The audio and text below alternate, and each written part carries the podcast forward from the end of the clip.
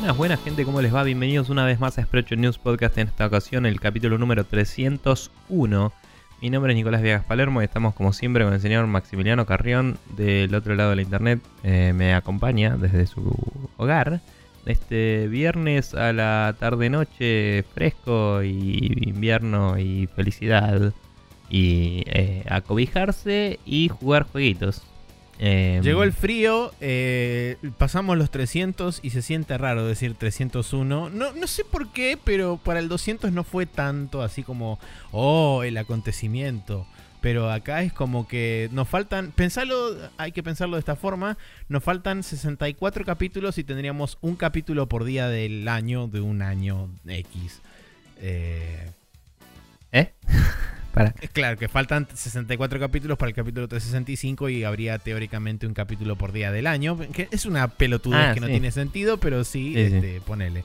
Así que nada, sí, feliz porque llegó el frío. Eh, hoy estuve a la mañana tres horas al pedo en mi laburo porque cortaron la luz y no nos dejaron irnos hasta las once y media que dijeron, bueno, váyanse y volvió la luz.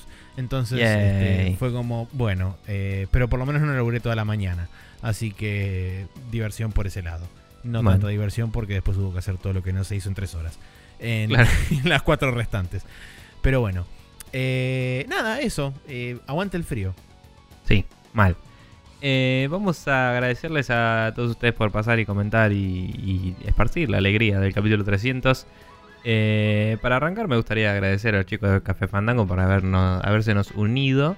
Totalmente. Eh, y debo decir que, eh, porque habíamos grabado atemporalmente, no mencionamos que estuvimos de invitados en su programa porque no estaba planeado todavía. Pero Exacto. si quieren escucharnos hablar de las noticias de la semana anterior, eh, vayan a escuchar el capítulo de Café Fandango número 191. Sí, 191 en el cual estuvimos presentes y hablamos de varias cosas eh, de la semana pasada. Inclusive hablamos de los juegos que jugamos esa semana. Así que quizás los mencionamos al pasar hoy, pero si quieren saber, eh, por ejemplo, cómo volví a terminar Sleeping Dogs, etcétera, eh, vayan y escuchen el capítulo de Café Fandango, que lo recomendamos mucho y es como lo mismo que esto, pero uh, con más gente, o lo mismo que el capítulo pasado nuestro, básicamente Con más gente, pero de su lado. el mismo grupo de personas. Bien. Ahora sí, queremos agradecerle a Rorro Cistaro, a Neko Baquiani, a Gastón Berezagá, a Rocío Córdoba, a Pairo de Personas No Se Cae, a Maxi Rearte Fava, a Jorge Pereta, a Diego Komodowski y a gran elenco por habernos comentado en, en todos lados. También a Guillo Leos, que me felicitó a mi Twitter cuando yo compartí el coso y dijo, che, felicidades por los 300 capítulos, toda la bola. Y un Muchas par de gracias. personas bellas más. Em, también a Martín Blasquez que nos hace el aguante con la cuenta de arroba que es eh, la, el Twitter anexo en el que recomendamos juegos que estén por debajo de los 20 dólares. Y creo que deberíamos de decirlo acá de ahora en adelante, porque decirlo acá y al final es medio como redundante, pero no importa. Em, gracias Martín por seguirnos haciendo el aguante. Eh, siempre hay alguna linda recomendación ahí para rescatar y ahora que se nos viene el IVA es un poco más Sí. importante que antes respetar la regla para no estar en el horno. Eh, y con el valor del dólar, que ¿cómo está hoy? Para referencia a Eh, futuro. el valor del dólar no tengo idea, pero yo lo calculo a sección. 25 ya porque ya fue todo. One USD to hours en Google me dice 24.95. No te creas mucho Google, pero ponele que 25 Bueno, algo. yo lo calculaba a 25, así que tan mal no estaba. Eh, personalmente también quiero agradecerle a los chicos de Café Fandango y también a toda la gente que pasó, nos comentó y nos congratuló por los 300 programas. Eh, hubo mucha gente que pasó y nos felicitó, así que muchísimas gracias a todos ellos por haber pasado. También gracias a toda la gente que compartió el programa, tanto sea los chicos de Café Fandango como también hubo otra gente también por Twitter y Facebook y demás. Que este, justamente gracias a todos ellos que comparten, también podemos este, expander nuestra audiencia o expandir nuestra audiencia. Expandir sería la palabra correcta, sí. Eh, y así podemos llegar a más gente y más este, muchachos y muchachas sprechotistas se unen a la movida y somos todos más y aguante ser más porque siempre está bueno. Porque nosotros Eh, queremos tener un millón de amigos y así más fuerte poder cantar, ¿no? Eh, ¿No era como así? decía claramente, sí, este, Juan Carlos Roberto Carlos. Eh, Tal vez un tema para terminar el podcast. Podría terminar quizás tal vez el Bien. podcast con yo quisiera tener un millón de amigos, sí, ¿por qué no? Bien, eh, el señor Ron Resistaro pasó y dijo que hace mucho no tiro feedback y en este eh, y este no es el caso porque recién acabo de arrancar el programa. Pero después de escuchar hoy el dólar está 21.50 tuve que venir a decir vamos Argentina, eso y gracias por el fanservice de las papitas Maxi. Yo no tuve nada que ver, simplemente dije que no se amedrenten y que hagan quilombo con los papelitos y los paquetitos de galletitas porque la idea era justamente que eh, a vos Rorro te gusta todo el cachivacherío así de, de cosas que se escuchan y Los momentos radiales, los la micrófonos. colla golda, etcétera. Pero bueno. Eh, sí, gracias Rorro por pasar. Yo tengo también el comentario de Rocío Córdoba que nos dice felicitaciones por los 300 episodios. Nico y Maxi hacen un excelente podcast y gracias por tanto, dice. Eh, después le agradecí, me dice, no, posta, gracias a ustedes, etcétera. Muchas gracias, Ro, por hacernos el aguante desde eh, Twitterlandia. Y siempre que tengas alguna opinión o algo, mandala, porque a cada tanto escuchamos de ti, pero no tan seguido. Y nos alegra cuando los oyentes nos escriben y nos cuentan cosas. Em, Y para, por ejemplo, Bien. escribirnos y contarnos cosas, pueden mandarnos un correo electrónico a spreadshotnews.gmail.com lo voy a chequear ahora. O, eh, bien, sí, es, es- estaba a No hay punto de nada, hacer eso. perfecto. Hay un Bien, solcito excelente. con nubecita de Google. Continuamos entonces. Bien. Para mandarnos este otro tipo de feedback en general y o postear en las noticias que vamos subiendo durante la semana, mismo también el post del podcast, pueden pasar por facebook.com barra Spreadshot News o en arroba News en Twitter, donde justamente Rocío y demás otra gente del Twitterverso pasan, comentan, dicen, comparten y postean también. Si no, pueden pasar por nuestro Google Forms, que apretando el botón de contactarse en Twitter, en Twitter no, en Facebook, y en Twitter está el, el post pineado arriba de todo en nuestro Twitter.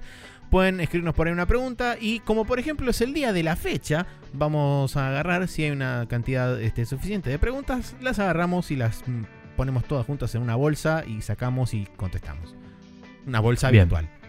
Sí, tal cual. Eh, bueno, ahora que saben todo eso, pueden ponerse a escribir mientras esperan con la nueva musiquita de introducción a que empecemos a hablar de los jueguitos.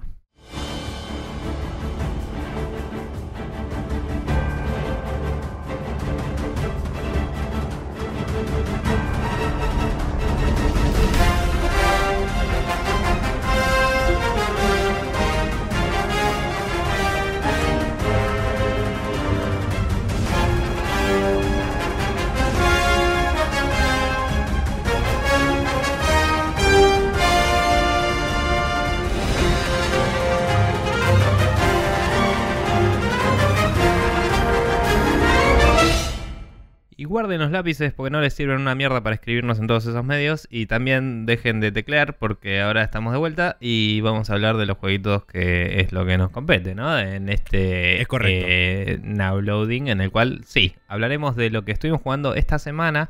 Recuerden, como dije, que si quieren saber qué estuvimos jugando la semana anterior, pueden escuchar el crossover en Café Fandango, eh, que sigo recomendándolo a muerte. Bien. Em, no sé si querés mencionar algo sobre lo que hablamos ahí. Yo terminé el Sleeping Dogs y empecé Sí. uno que voy a comentar más hoy, así que no importa. Yo había terminado el Rhyme hace un tiempo, pero tenía en memoria todavía la- los- las palabras y comentarios finales, que fue lo que comenté justamente en el capítulo 300. Así que para la gente que quiere Si escuchar quieren saber cómo terminó, en, en retro reversa, pueden escuchar primero el 300 y después el capítulo de Café Fandango. Y así es como yo jugué las cosas, aparentemente. está bien. Y cómo sucedió el tiempo también, no así como fueron lanzados los episodios. Bien. Exactamente, bien. Ahora, dicho eso, voy a continuar comentando lo que comenté en el capítulo de Café Fandango, que eh, voy a retomar el día de hoy, que es el Dragon's Crown Pro, porque finalmente terminé todos los que, finales que había que terminar, que eran básicamente Bien. juntar estos talismanes tres veces para poder restaurar las estatuas de las diosas y devolverles todo su potencial y Colla Golda y la vida misma y ser todos felices para siempre, forever and ever. Cosa que sucedió, eh, terminó el final, no te da ninguna cosa extra ni ninguna, ninguna suerte de escena nueva ni nada más. Simplemente te dice, bueno, bienvenido, ahora tenés el grind infinito de la torre del infierno que puedes ir hasta abajo de los más infiernos de los infiernos. O bien podés volver a juntar los nueve talismanes otra vez y volver a matar al Elder Dragon. Que para lo único que te sirve en realidad es para poder lootear eh, tanto armas Más como accesorios como piezas de armadura de eh, rank S, porque tenés Para garantizado nada. drops.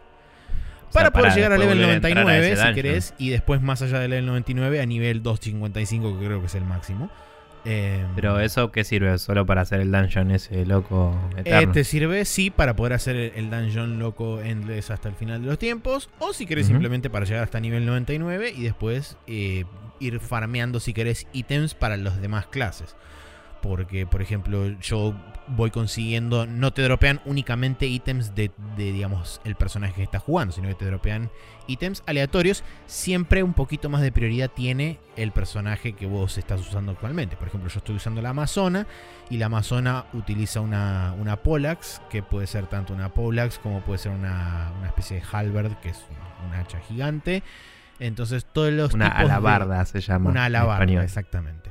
Todo ese Sí. tipo de armas son las que, digamos, tienen mayor prioridad por sobre todo el resto de las armas, que son el arco y flecha del, del elfo, los bastones, tanto varitas mágicas como bastones para los magos, etcétera. Eh, lo mismo pasa con las piezas de equipamiento. El equipamiento de la Amazona tiene prioridad en cuanto a drops por sobre las demás piezas de equipamiento que utilizan los otros personajes. Hay algunas que son comunes a varias clases, otras son únicas, entonces tienen más prioridad esas. Em, y bueno, terminé, digamos, lo que sería el último final, que te permite de vuelta volver a hacer la rueda mágica de los nueve dungeons, ir recolectándolos este, ad infinitum, los talismanes, y poder enfrentarte al Elder Dragon una vez que recolectas esos, este, esos talismanes. Eh, Si no, la otra posibilidad es, como decía, hacer el dungeon infinito hasta los quintos infiernos. Pero bueno, eh, digamos que a priori el juego estaría terminado. Lo único que me faltaría hacer sería para desbloquear, digamos, la parte, digamos, de, de historia final de cada uno de los personajes. Sería ganarlo una vez con cada una de las otras clases. O sea, una vez con el elfo, una vez con el enano, etc. Para poder desbloquear, digamos, lo que sería una especie de viñeta. Donde después te aparece un texto arriba que te cuenta cuál fue, digamos, el destino final de ese personaje. Pero más allá de eso, no hay mucho más que sacarle, excepto por solamente la propia felicidad que te puede causar el grind. Que la verdad que no se siente tan pesado, debo admitir. Hay un par de cosas que lo, digamos, que lo, lo facilitan o lo, lo relajan un poco el tema del grind. Os podés ir a, a la parte de lo que es la iglesia o la capilla donde están estas tres estatuas de las diosas y podés pedir bendiciones de distinto tipo. Te salen una cantidad de oro. Estas bendiciones van desde poder tener eh, mayor posibilidad de un drop alto, o sea, de, mejor dicho, mayor cantidad de drop o mayor calidad de drop. Puedes elegir cualquiera de esas dos. También puedes elegir boostear la cantidad de experiencia total, o sea, te, te da un multiplicador de experiencia después de que terminas cada uno de los dungeons. O podés multiplicar el oro, o podés simplemente agregarte un, lo que sería un stock de vida que básicamente cuentan como las típicas vidas de en los arcades que vos tenés, no sé, tres vidas y cada vez que morís te va descontando una de ahí. Eh, una vez que llega a cero, después tenés un contador de continue que te consume una cantidad X de plata si vos querés continuar, si no, deja que se cor- corra hasta cero. El progreso de ese dungeon no te lo salva, o sea que si es el primer dungeon que haces, perdiste básicamente todo lo que habías hecho. Sí te salva hasta el dungeon inmediato anterior. O sea que, por ejemplo, no sé, ponele que es tu cuarto dungeon al hilo que haces, te va a contar Sí. la experiencia de tres dungeons nada más. Ok. Y lo último que hace el juego para, digamos, eh, incentivarte a concatenar estos, estos dungeons es, cada vez que vos terminas un dungeon tenés la posibilidad de elegir continuar, un, o continuar a otro dungeon random o volver a la ciudad. Si vos continuás, abajo te aparece un cuadro con cuatro opciones. Que cada una de esas opciones puede tener un más X por ciento. Que pueden ser eh, mayor experiencia, mayor oro, mayor eh, drop rate o mayor eh, rank. Cualquiera de las cuatro opciones de, de drop.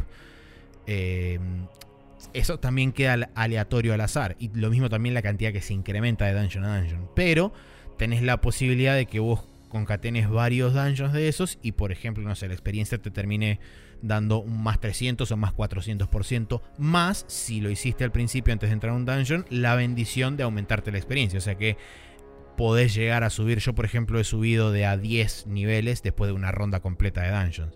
Entonces Tranca. como que se hace muchísimo más relajado el tema del grind y no es tan pesado. Seguramente eso a partir de nivel 100 hasta nivel 255 sea muchísimo más pesado porque ya están pidiendo en el orden de los 10 millones de puntos de experiencia para subir un nivel. Es cerca de 99, entonces me imagino que después de eso debe multiplicarse ad infinitum y debe ser imposible. Pero a priori mi objetivo es llegar al nivel 99 con la Amazona, que es la que más alta tengo. Después quizás en algún momento me ponga a a pasarlo una vez con cada una de las otras clases y ahí va a terminar finalmente el, el Scan para mí. Pero la verdad que es muy divertido, se, juega muy bien y como dije, creo que fue en Café Fandango, em, el tema del online funciona perfecto, no tuve, hasta ahora tuve un solo problema de desconexión, o sea que estaba peleando en la mitad del dungeon y de repente me tiró Waiting for Other Players y ¡pim! salió y me tiró un cartel diciendo... cableado? ¿Cómo? ¿O por Wi-Fi? ¿Estabas cableado o por Wi-Fi? Sí, estaba cableado. Así que por ahí no fui yo, sino que por ahí fue el host o por ahí fue otro que se fue. Mm. Pero la cuestión es que me tiró un cartel, me dice, bueno, te desconectaste de esta sesión, podés continuar, digamos, single player. O sea, es, no, todavía preguntaba porque históricamente la Play 4 y la 3 también eh, por Wi-Fi es inestable. Por eso digo, capaz que a alguien le pasa si no está cableado. Sí, se me ocurre que por ahí si el host tiene problemas no transfiere la no transfiere la sesión a otro de los jugadores, sino que directamente te desconecta y te, manda tu mm. sesión local, digamos. Pero lo bueno es que no te saca del dungeon, sino que simplemente te avisa que estás, digamos, desconectado de la sesión. Y todos los personajes que estaban en pantalla automáticamente se convierten en sus versiones NPC. Entonces. Ok, ¿y baja la dificultad o cambia algo más? No, simplemente te pone a los, a los personajes como NPCs y la dificultad del dungeon sigue siendo la misma. Que no es realmente algo complicado ni difícil porque los NPCs son realmente competentes a la hora de luchar. Entonces, bueno, la verdad que utilizan todas sus habilidades y demás. Bueno, bien. Em, yo sí seguí un poco, no mucho, el State of Decay 2, que también lo mencioné en Café Fandango. Eh, una cosa que me olvidé de mencionar ahí, que me gustaría mencionar ahora, es que eh, si buscas en las settings del juego hay un montón de opciones de todo tipo, desde eh, varios tipos de opciones de, de sonido hasta remapear todos los controles y cosas de accesibilidad bastante copadas. Eh, o sea, me acuerdo que en un momento Seba había mencionado que Microsoft le estaba poniendo onda a accesibilidad y es como que eso me disparó una memoria así de, uy, tendría que hablar de esto, pero son como las 3 de la mañana y no va a pasar. Y dejé que termine el programa porque me quería ir a mi casa. Eh, pero nada, la realidad es que el juego te deja configurar un montón de cosas para hacer un juego consola. Lo único que por ahí es medio escueto es los settings gráficos por razones obvias del hardware es ese y nada. O sea, le puedes cambiar la gama y no mucho más. Consulta. Con el tema de, color blindness o algo así, ¿tiene distintas configuraciones? ¿Tiene alguna configuración al respecto o nada? Creo que tenía en la parte de accesibilidad, no navegué mucho ese menú. Pero en el menú de accesibilidad tenías para setear cosas extra de los controles que ya en el menú de controles podías remapear bastantes cosas, digamos. Entonces como que ya es... O sea, podías remapear todo el control entero, por ejemplo, y, y otras cosas, entonces no veo por qué no tendrían eso.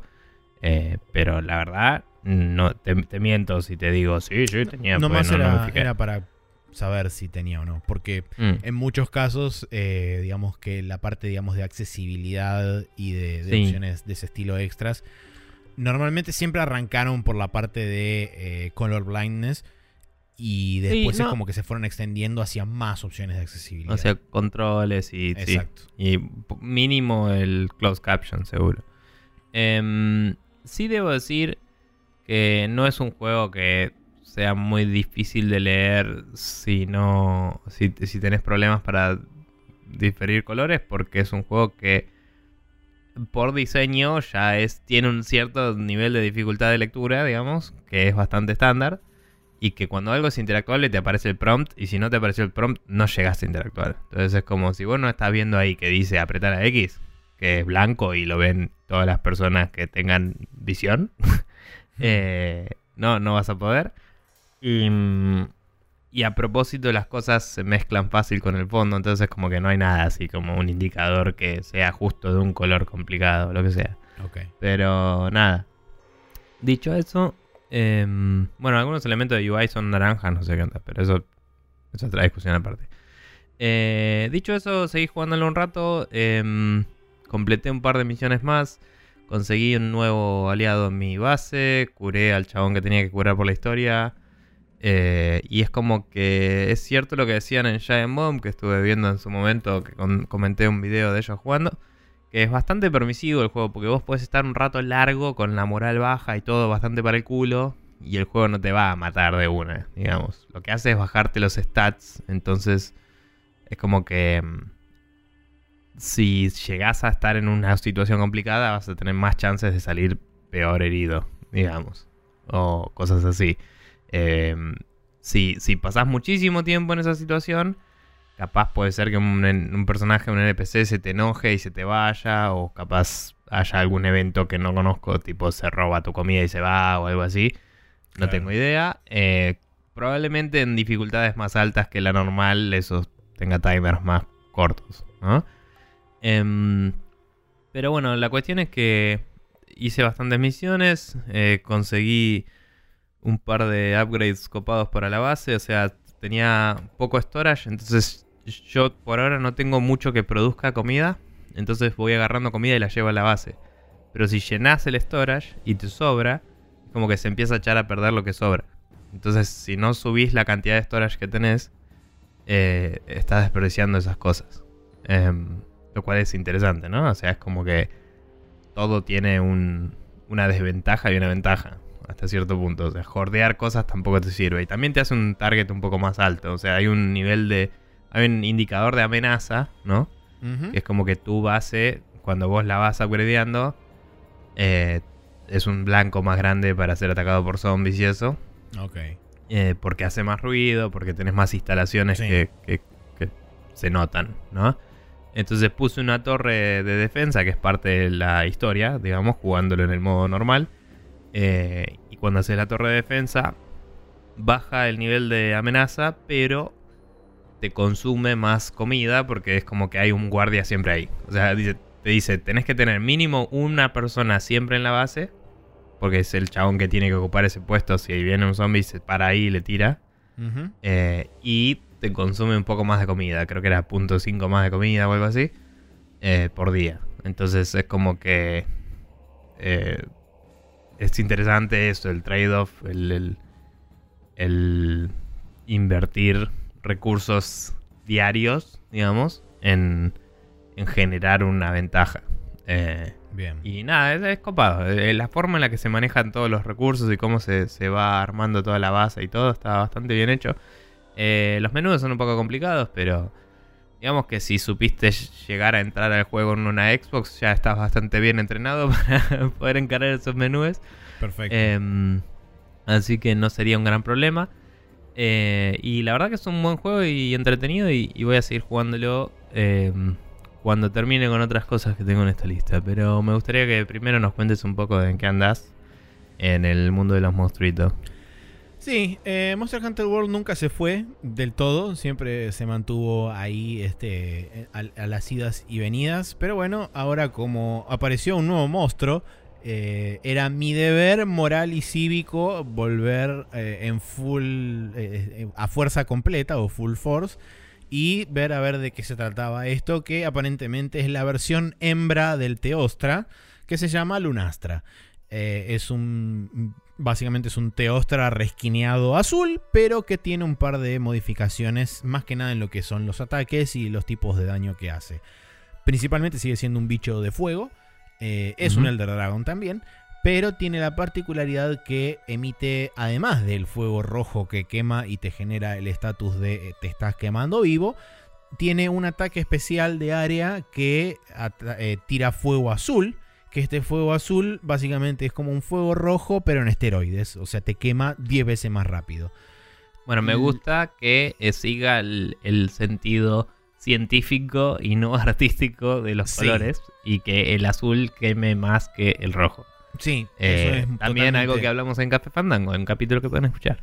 Sí, Sí. eh, es muy cierto, el fuego azul quema más que el rojo.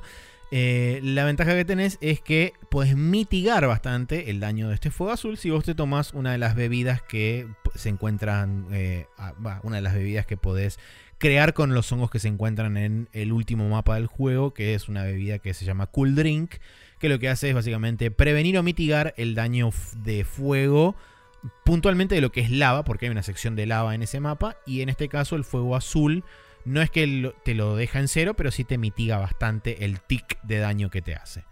En el World no hace tanta falta, pero históricamente en otros Monster Hunters eh, los cool drinks y los hot drinks eran bastante necesarios para ciertos mapas, porque tenías desiertos y, em, y tundras, digamos, que te bajaban zarpado la estamina y mm, no sé si no te empezaban a chupar la vida de a poco también bueno, en este simplificaron directamente el, efecto de, digamos, del, fuego ambiental, si querés, o del, calor ambiental, puntualmente en esta zona, porque directamente si vos entras sin cool drink, te empieza a bajar la vida. Directo. No, no pasa por la estamina.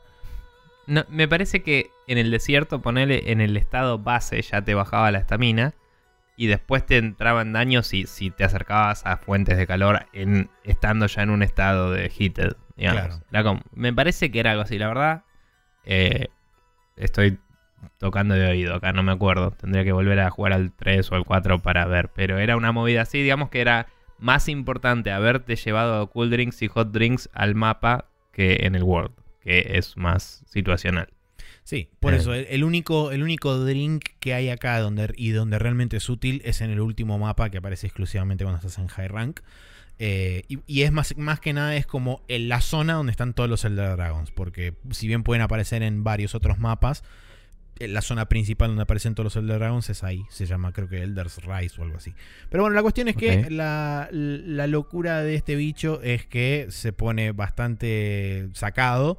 Y hace como una especie de ataque de super área que cuando, cuando básicamente que explota el bicho y genera una, bola de fuego rojo, azul, de todos los colores, y si no estás a por lo menos 60 kilómetros te pega. Eh, lo cual hace que las batallas sean bastante interesantes porque la gente agarra y cuando ve que se está preparando así y empieza a titilar con una especie de humo azul, todo el mundo empieza a correr y tira la gran Superman y muchas veces engancha a mitad de vuelo a alguien y ese alguien sale volando por los aires y termina en cualquier lado. Entonces por ahí tiene que venir. Eh, ¿Cómo? To the Lifeboat. Sí, más o menos. Em, una de las tantas formas de mitigar también el daño junto con el Cool Drink es uno de los, de los tantos tapados que tenés, que es el, Fireproof Mantle, que este básicamente anula el daño del fuego rojo, mitiga el del azul. Claro. Em, entonces, con eso es como que podés ir bastante, bastante cerca del bicho, sobre todo si tenés armas melee, eh, como estoy yendo yo. Pero la verdad que es muy divertido y tiene, tiene varias, varias vueltas de tuerca, sobre todo lo que, son, lo que son los movimientos básicos del Teostra. Tiene un par de, un par de cosas que tenés que medio estudiarle y aprenderte. Eh, y bueno, por supuesto, hay armas, hay armadura, hay demás cosas que puedes sacarle de ahí. Eh, no vi que haya versión Tempered, que sería una versión aún más agresiva. Y dijeron que va a haber nuevos eventos de quest, eh, perdón, quest de evento, creo que la semana que viene o la otra, donde va a haber una versión aún más zarpada de los Temper Elder Dragons, que son los Arch Temper Elder Dragons. Que no sé qué mierda van a tener de titanio, de piel o qué mierda. Y cuando te peguen una vez vas a explotar directamente y te borra el personaje del, juego. No sé qué mierda van a hacer más para, para hacerte daño. Eh, pero bueno, estoy esperando eso y mientras tanto estoy farmeando bichitos y sigo disfrutando de Monster Hunter World. Ya estoy en rank 135 creo o algo así. Y eh, como 370 horas de juego, no sé, una aguasada, así que ya no le importa a nadie. Así que, pero nada, bueno, eh, está bueno el jueguito este. sí, te iba a decir, no, me gusta Monster Hunter, pero la demo una vez y bueno, em, yo en una desventura comercial, vamos a decir, fui a averiguar por unos Game Boy Colors que había porque el mío tiene el parlante roto y me gustaría ir en el Bondi jugando jueguito de Game Boy. ¿No tiene plan em, para auriculares? Sí, pero cuando lo enchufo, O sea, los el parlantito anda bastante bien, pero no quiero andar con el parlantito en el bondi. Obvio. Entonces, cuando lo enchufas, se escucha. Ah, claro, sí, es el, el De ruido que no te sería- deja muerto, sí. No sería ideal. Así que. eh, nada. Y cuando lo bajas del todo, se escucha. Bien, Y sí. entonces perfecto, tampoco sirve. Bien. Eh, cuestión que ta- tal vez quieras bajarle el volumen a ese ruido para que no ahuyentemos a todos nuestros oyentes el, el que hice al sí, principio. probablemente lo Pero bueno, em, vas a ver que es una barra así sólida en el en bloque de audio. en el coso, sí. Em, en el cosito, Waveform. no me sale. Waveform, eso. Bueno, cuestión que fui a averiguar eh, sobre Game Boy Colors a un lugar que vendía. Y el tipo me dice, mira que arreglo Game Boy Colors. Y fue como, ah, bueno, bueno, te lo traigo otro día y capaz que me lo puedes arreglar, qué sé yo, bla, bla. Y fue como, bueno, tengo plata acá, así que te voy a comprar jueguitos. y me compré. me compré el Metroid Fusion y el Metroid Zero Mission de Game Boy Advance. Y los estoy jugando con mi Nintendo DS Lite aquí presente. Em, Ah. Que nada, es una muy bella forma de jugar juegos de Game Boy Advance. Eh, como tal vez sepas, y tal vez algunos sepan, de Game Boy Advance tenía pantallas medio con mucha reflexión de luz molesta y sin backlight. Y después salió el Advance SP que era medio choto y solo uno de esos estaba bueno. eh, y es como, bueno, la DS Lite es casi la mejor forma de jugar. La mejor forma es esa, esos DS Lite, eh, eh, perdón, esos eh, Advance, SPs raros que ya no se consiguen porque se los compraron todos. Entonces, Y el que lo tiene no Em, lo va a largar ni en pedo hasta que no se rompan claro. mil pedazos en sus manos. O sea, se consiguen, pero se venden un poco caros. Eh, esta, esta DS Lite me la compré en Japón a 10 dólares. Y con ella eh, puedo jugar juegos de Game Advance. Así que vamos los pibes. Eh, pregunta, con la sí. DS Lite, ¿tiene algún tipo de bloqueo de zona o algo así? ¿O le mandás cualquier No, cartucho a cualquier el lado y region vamos locking. arriba? El region locking empezó con la Nintendo 3DS. En portátiles de Nintendo. O sea, todo lo anterior se puede jugar en cualquier lado. Bien. Eh, de hecho, en la 3DS podés jugar juegos de DS de cualquier región. Porque la. O sea, la, la emulación misma no le agrega un region lock. Los cartuchos eran region free. Claro. Entonces no había problema. Eh, pero bueno, continuando con la historia. eh, me empecé a jugar el Metroid Zero Mission de nuevo. Un juego que ya he jugado varias veces. El Fusion también, pero bueno, no importa. Y estoy jugando el Zero Mission en el Bondi cuando estoy yendo para algún lado. O por ahí acá mientras cocino. Tipo, juego un rato mientras espero que se termine la comida, boludeces. Y la estoy pasando bomba. Es un re lindo juego. Tampoco es tan largo en realidad, pero viste los juegos de a ratitos. Claro, Eh, sí. y, y está bueno. Eh, estoy apreciando mucho más todavía el level design y todo. Porque yo no lo juego hace rato. Yo sé que vos lo jugaste hace relativamente poco, pero yo no lo juego hace unos años. Y encuentro sutilezas, ¿no? Que son. O sea, primero encuentro que el diseño base es increíble. Y es como no puedo creer que el Metroid original tenía un diseño tan zarpado. Eh, porque el Zero Mission, para quien no sepa, es una remake del de NES, el de, el de Famicom, el de Family, digamos, eh, del 88 o por ahí. Em, primero eso, y segundo que las cosas que le agregaron a este con animaciones de fondo y boludeces, eh, agregan al gameplay también, o sea, cuando vos vas y agarrás el upgrade de la bomba, eh, cuando estás yendo hacia un lugar, te cruzas con unos bichitos que hay en el mapa que se te trepan a tu, a tu cuerpo, digamos, y están dando vueltas alrededor tuyo y son como unos insectos chiquitos. No Sí. sé si los tenés presentes. Pero son como unos bichitos violetas que no influyen nada directamente, pero están. Sí. Entonces vos vas, lo tenés encima el bichito lo que sea, y por ahí si te pegan o algo, se va. O si te vas del. Si pasas una puerta, creo que desaparece, ¿no? Es solo situacional a la habitación en la que estás. Pasás, agarrás el power up de la bomba, volvés dando una vuelta. Y en un momento, cuando estás volviendo, eh, por un lugar que había de esos bichitos, pero había dos o tres. En ese momento hay un montón de bichitos de esos. En el momento que agarraste la bomba y se te trepan. Y cuando se te trepan todos, te empiezan a hacer daño.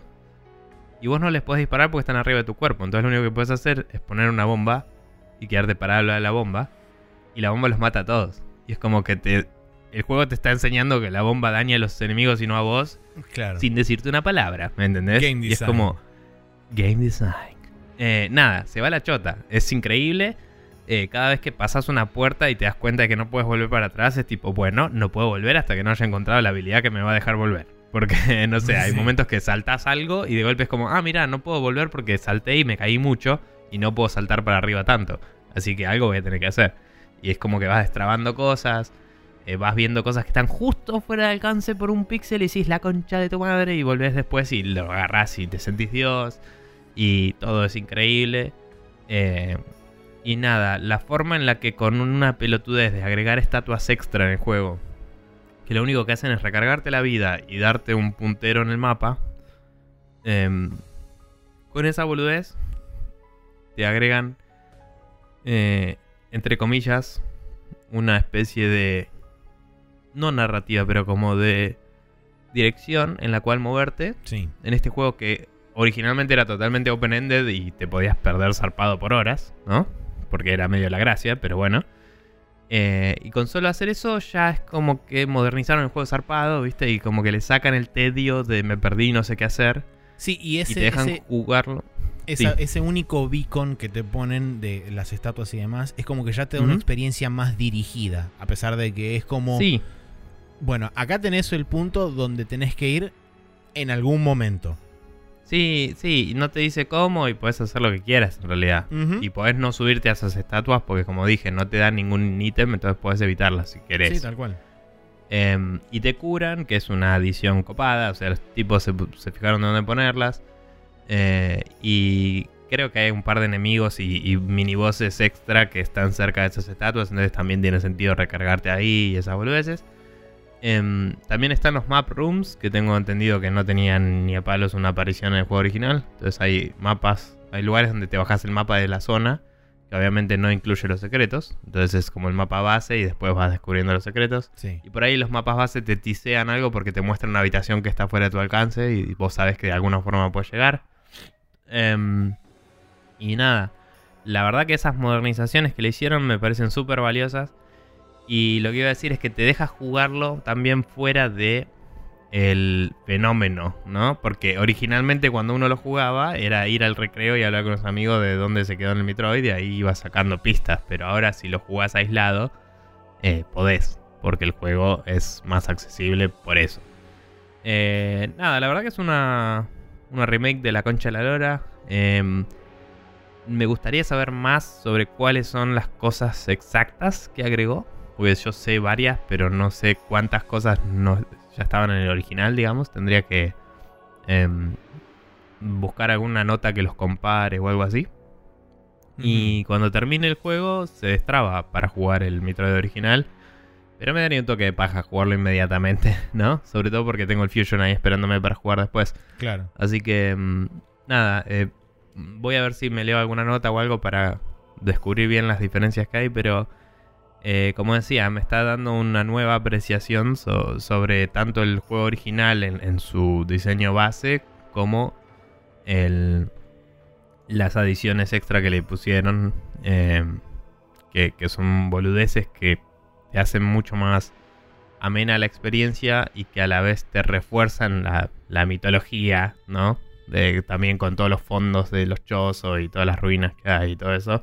Así Sí. como después lo hicieron mucho tiempo después con el, con el Samus Returns, que ya lo he hablado en su momento.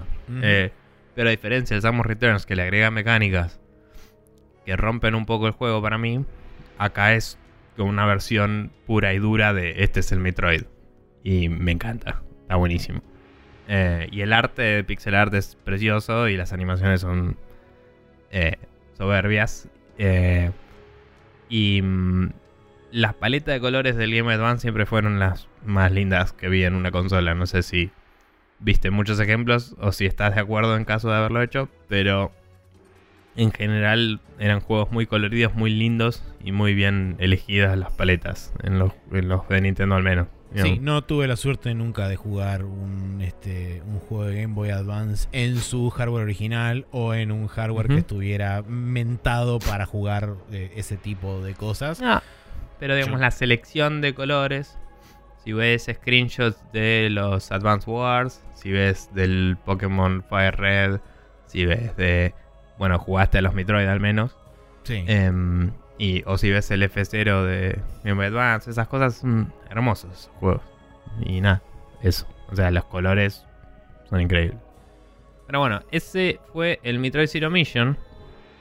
Y después, continuando en esta movida de gastar plata, dije, ah, se viene el aguinaldo y toda la bola, que falta un poco, pero eh, es como, bueno, puedo tarjetear acá y hago así, y muevo las cosas para acá y me compro una Play 4 Pro. y me puse a jugar al God of War. Eh, antes de hablar de God of War, la Play 4 Pro es una consola hoy mediocre. Así nomás te lo digo. Fuertes declaraciones. Eh, teniendo una Nintendo Switch y una Xbox One X, puedo decir que prendo la Play 4 Pro y tarda bocha en hacer todo y es incómodo el, el tiempo que se toma para hacer cosas que debería poder hacer sin moverse del contexto en el que está. Por ejemplo, entro a la carpeta de juegos, me muestra un montón de juegos que no puedo acceder porque no tengo Plus en este momento porque no lo contraté. Y no hay un filtro para sacarlos de Plus y dejarme ver los juegos que yo me compré. ¿Me entendés? Entonces tengo que ir fijándome dónde están los juegos que yo quería. Eh, la, y, tarda bocha en cargar todo. Eh, a pesar de ser una consola rápida, o sea, es lenta la API, ¿no? el servidor es lento y la forma en la que lo parsea y lo, muestra. Y cuando navegas, también, página lento, es como ineficiente, digamos. Eh, o sea, con lo incómodo que son los menús de Xbox y todo, va mucho más rápido. Y la Switch, que es súper peladísimo y es como acá están los jueguitos jugar, es una locura. Y esto lo ves y es como todo es tosco. Entré al store, quise ver un par de cosas. La búsqueda era una patada en los huevos. Andaba igual de lento que, en la Play 4. Eh, normal, digamos, no, no cambió nada. Eso. Es una experiencia bastante bla. La tengo en Wi-Fi, debo decir, capaz que cableada mejor zarpado, pero digo, si todo depende del servidor y no puedes renderizar la página y cargar de a poco las cosas, ¿viste? Es como, dale, programa mejor. O sea, lo que sea. Entré al God of War y el God of War está buenísimo, todo. Em, tenés la selección de querés performance o querés eh, resolución. Eh, le puse performance porque no tengo idea que... No, no, leí mucho sobre si era estable o no cuando le pones resolución y eso y dije performance. Se ve muy lindo. Eh, corre creo que bastante clavado a 60. Tuve un par de slowdowns, pero en momentos así medio de carga, ¿viste? Pero mm. bien. Em, y es mucho más efectivo de lo que esperaba el gimmick de la cámara está siempre andando, ¿viste? Eh, es que es toda una toma continua. Em, o sea, es literalmente lo que pensaba que iba a ser, pero funciona mejor de lo que pensaba que iba a funcionar. Em, se nota que lo usan para disimular un montón de cosas, mientras que en otros juegos por ahí ves que los personajes de golpe como que warpean a donde tienen que estar para hacer cosas y eso. Acá es como que el juego aprovecha que la cámara está enfocada en vos y te ajusta todo atrás tuyo y de golpe aparece desde afuera del cuadro. Claro. Entonces es como que tu hijo siempre sale del costadito y es como, bueno, está bien. Tipo, estaba por ahí. Sí. O, Yo escuché una eh, entrevista con... Sí una cosa nada más. Escuché una entrevista con el level designer y el, el lead level designer y el lead technical artist. Eh, donde hablaban justamente de todo este tema de que tenían, tuvieron que básicamente repensar cómo se cargan las cosas en el juego. Porque justamente los chabones lo que hacían, cuando vos cortás en una cinemática o vos arrancás una cinemática, lo primero que haces es vaciar el buffer, cargar el escenario, cargar los actores y después empezar a posicionarlos durante la cinemática, por ejemplo, si vos tenés loading dinámico, entre comillas. Y acá lo que tuvieron que hacer es básicamente cuando vos entras a un área nueva, decir, bueno, ok, ¿dónde está puesta la cámara? La cámara está acá, listo.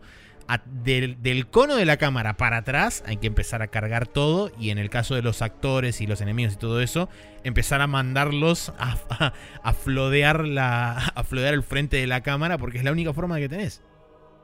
Sí. Em, la verdad es que está muy bien hecho. Lo noté al principio de todo el juego, que hay un momento que talás un árbol y eso seguramente lo viste en algún lado, lo, ata a un bote, vas en el bote, yupi. Cuando te bajas del bote, la cámara se ajusta para que vos te bajes en el muelle. Eh, y en el momento que se ajusta, es como que no importa para dónde estabas mirando, el bote se acomoda, la cámara siempre está en el mismo ángulo y porque está en el mismo ángulo, Kratos tipo saca la mano así de cuadro y hace así y tiene el árbol. Y es como, está bien, el árbol estaba atrás del bote, nadie te va a cuestionar nada y es como, está muy bien. Sí. Em, entonces nada, como Loading time. muy bien, muy, sí, muy bien hecho. Eh, hay muchas cosas que igual se nota que están careteando loadings y eso de trepar y eso es como que no Sí. tenés no tenés como en los otros juegos War o la mayoría de los juegos de tercera persona un botón para saltar mientras trepas, por ejemplo. Entonces cuando estás trepando algo estás Claro. cargando cosas. Y sí. De hecho hay una parte en una pelea del principio del juego, una pelea larga que tiene muchas etapas, que también la viste seguro, pero no quiero spoilear a la gente em, contra un personaje que se va todo medio a la mierda. Hay una parte que te tira medio al fondo de un lugar Y tenés y que ese trepar fondo hasta es, arriba. ri- es, un- es ridículamente bajo el fondo y tenés que trepar bastante.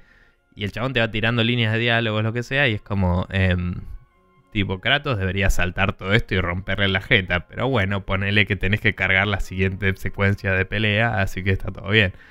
Em, pero no, no a un nivel que rompa la, la acción y creo que precisamente por esto de que la cámara nunca corta. Si la cámara Claro. cortara, eh, es como que me molestaría, el- me molestaría que falte un corte ahí, que falte un corte acá, que falte un corte acá. Pero como nunca hay, es como, bueno, me dejo llevar por el ritmo del juego y el juego está muy bien dirigido. Entonces es efectivo en ese sentido. Claro. ¿Me entendés? Sí, sí, sí. A eso es lo que me refiero.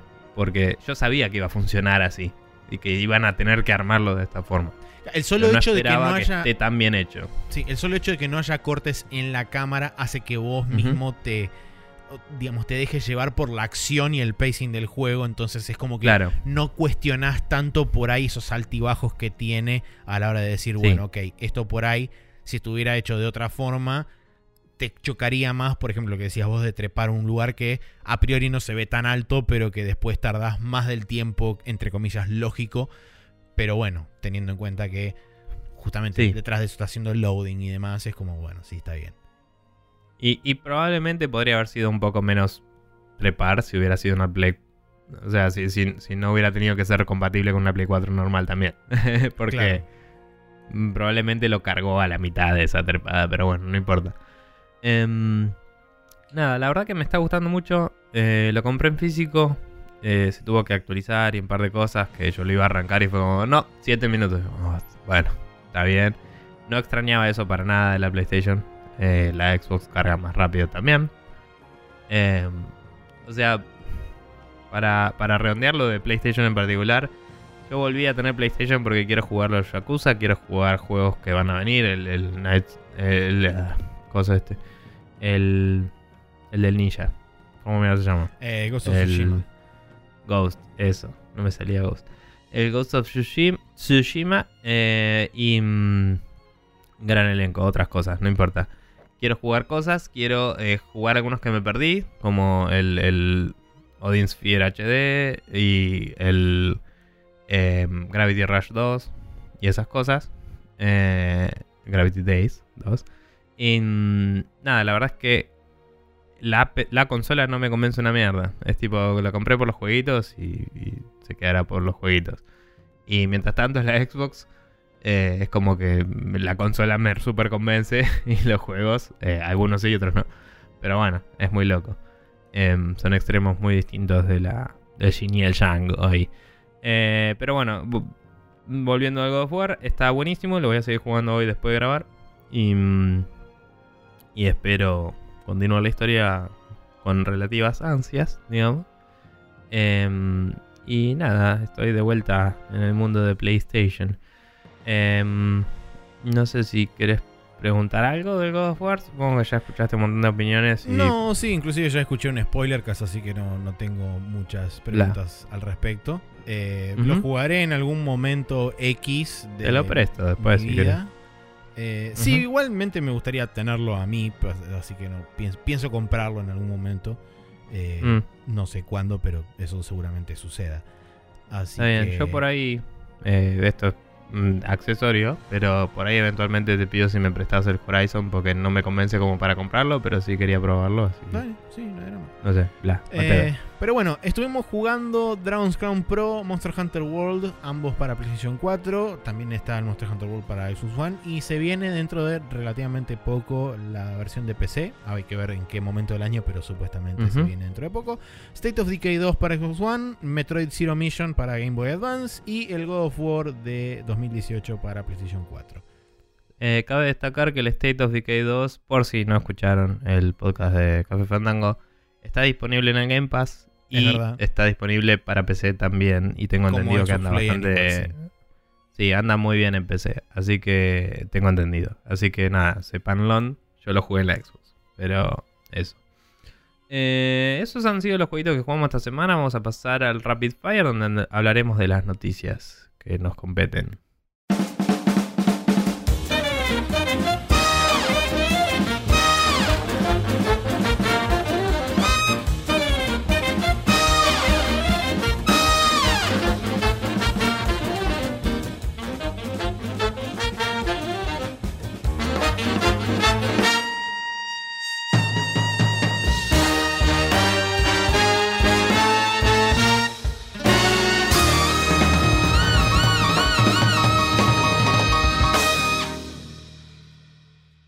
Rapid Fire vamos a hablar de unas 5 noticias que tenemos de esta semana.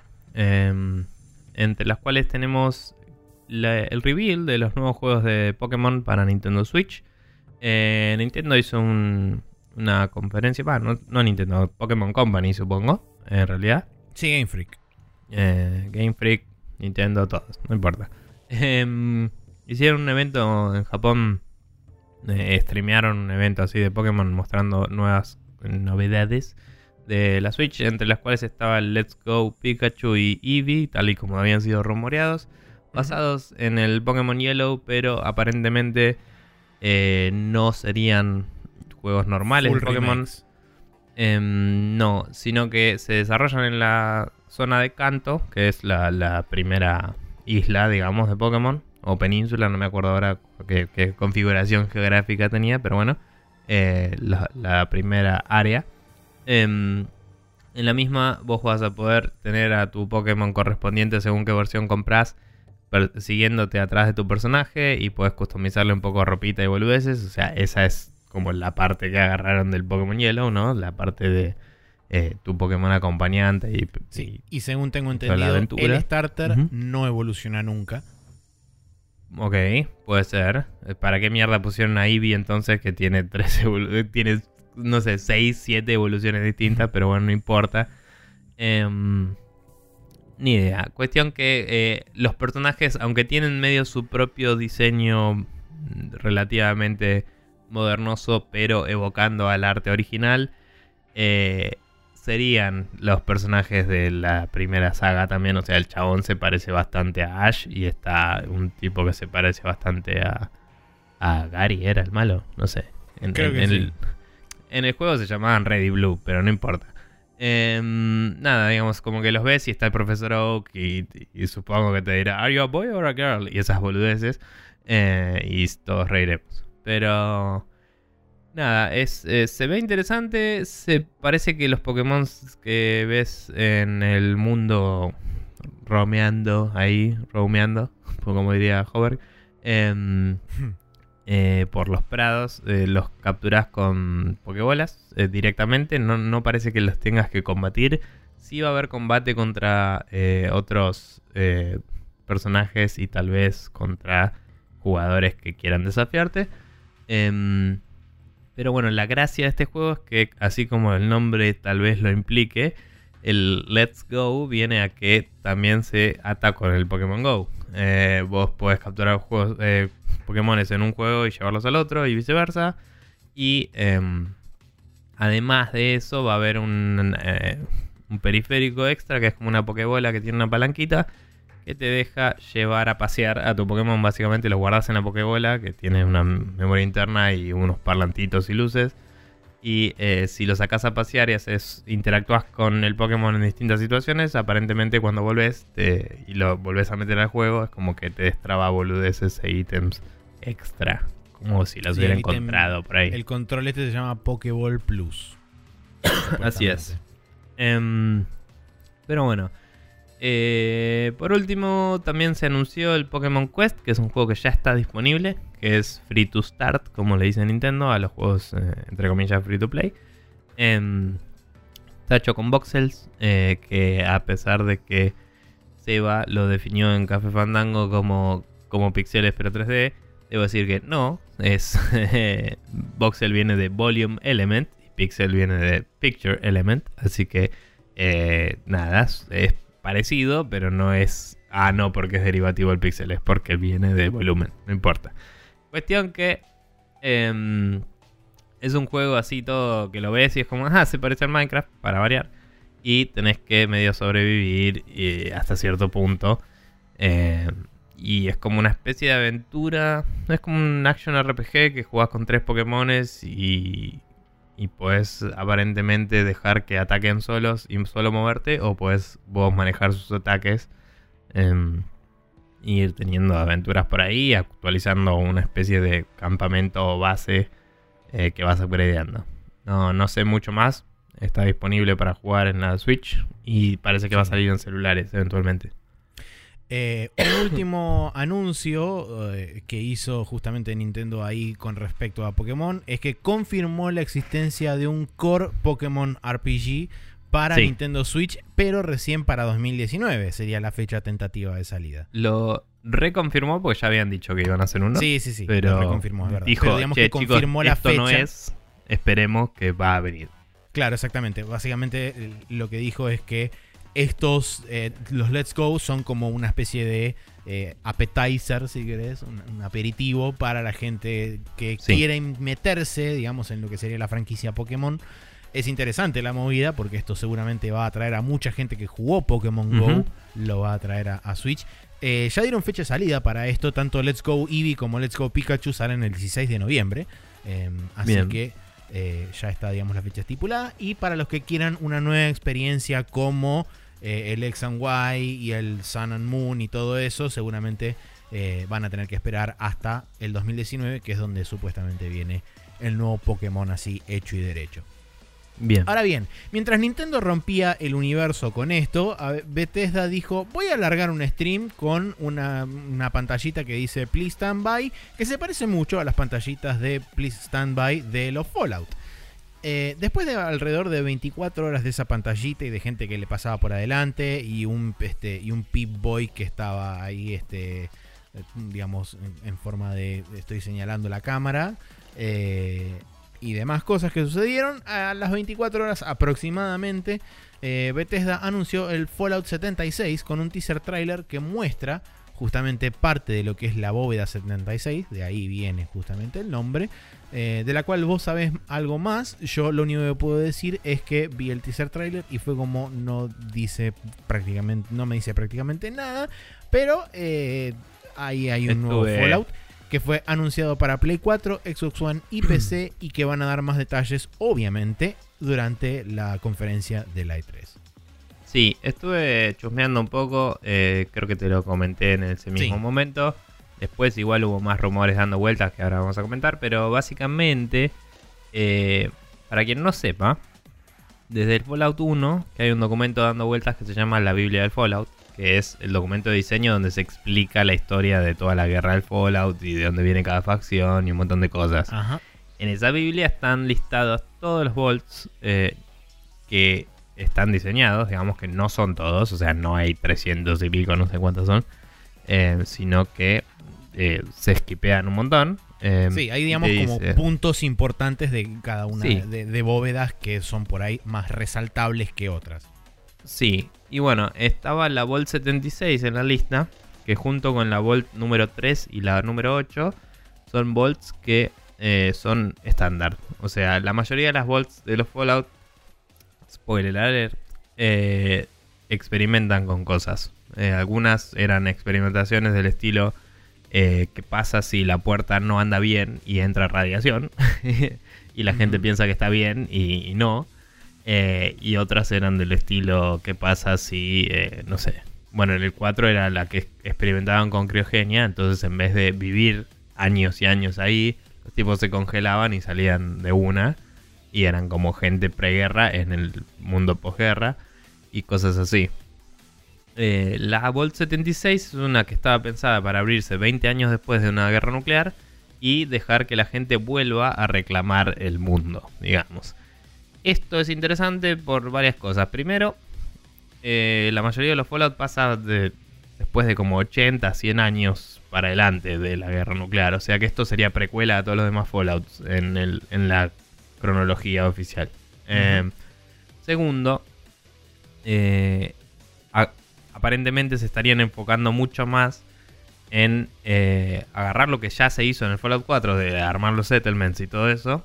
Que vos podías armarte tipo bases y ponerle torretas y, popularlo con gente que te daba, que te construía cosas, etcétera.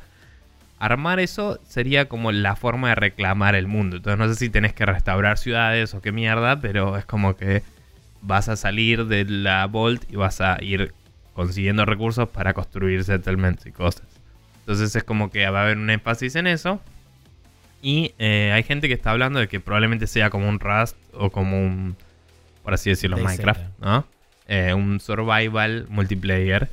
Eh, no sé si el multiplayer va a permitir PvP, pero sí se habla de que va a haber cooperativo em, en todos estos rumores. Entonces, aparentemente, los mínimos componentes más o menos definidos por los rumores son multiplayer cooperativo, eh, énfasis en la construcción de cosas, soporteado por la ficción de la Vol 76, ¿no?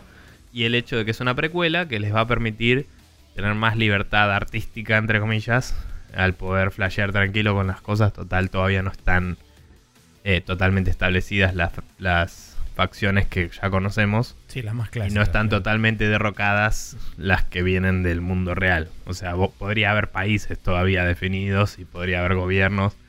Eh, alguien que posteaba en Reddit decía, es interesante porque puede ser que haya médicos y soldados y, tipo gente preguerra que sabe todo todavía. Que no es como las leyendas y esas cosas. ¿No? Mm, claro. Entonces, nada, es, es interesante el setting de ese Fallout pero a la vez es como que no va a ser un Fallout tradicional aparentemente y eso obviamente ya enojo a media internet. Eh, por supuesto, sí. Pero bueno, veremos qué pasa. Eh, Bien, Maxi. Eh, siguiente noticia es que sí, vos. Sí, me toca a mí. Eh, Maxi, como te decía. el Killer 7 fue anunciado para PC, salió una, una página de Steam y todo, así, como compren mens, así de la nada. Y eh, sería lanzado esta primavera en, eh, digamos, en Argentina, en, el, hemisferio sur, eh, o otoño en el hemisferio norte. Em, el mismo no vi si ya tenía el precio confirmado, si ya se podía no, comprar. Todavía no. Lo curioso de este asunto, que ya por supuesto Nipponichi Software America salió a aclarar las dudas y medio como algunas eh, cosas que no estaban del todo claras al respecto, porque cuando se muestra en el tráiler de anuncio, en una de las últimas partes se puede ver a la esquina superior izquierda de la pantalla un contador de frame rate que es exactamente igual que el contador de frame rate del emulador Dolphin. Entonces la gente empezó a pergeñar que básicamente lo que estaban haciendo era una especie de inyectar el ROM adentro de Dolphin, repacallarlo y venderlo a través de Steam. Eh, por supuesto que automáticamente la gente que le, digamos, le interesa comprar este juego se puso como loca y empezó a las puteadas a través de Twitter a Nis y le dijo, che flaco, no nos vas a vender un ROM ni un emulador porque te prendemos fuego al rancho. A lo cual ellos respondieron simplemente que, eh, digamos, el emulador lo utilizaron para capturar escenas del juego para poder armar el tráiler, pero que la versión final del juego va a estar basada en la versión de GameCube. Em, pero que digamos no, no va a tener ninguna cosa de emulación ni nada raro, sino que va a ser una versión hecha y derecha para PC, pero que va a estar basada en una versión anterior del juego, por supuesto. Ahora, hay que ser boludo importante para hacer esa movida en particular. Aparte, a ver, para callar algo con un emulador es 100% válido como método de porting, pero sos un pelotudo. Sí. O sea, me fijé el trailer recién y sí, ahí está el contador claramente Sí, se ve clarísimo el contador. no es que si em, me dijeras, bueno, se ve medio oscuro, medio blureado y qué sé yo, decir, puede llegar a ser una versión de dev, entre comillas, si querés. podés no notarlo como televidente, pero me lo dijiste y dije, a ver, y ahí estaba. Eh, Sí. Pero bueno, la verdad es que el Dolphin en particular, que yo sepa, tiene solo licencias no comerciales. Entonces, aún como dueño de la licencia de Killer 7, no sé si pueden licenciar el emulador para pacallarlo y subirlo. Entonces, tal vez deberían usar un emulador propio si quisieran hacer eso. Em, o otro licenciable. Eh, pero bueno, de cualquier forma, eh, sea como sea, va a salir en PC. eh, va a estar disponible eh, en nuestra primavera. Sí.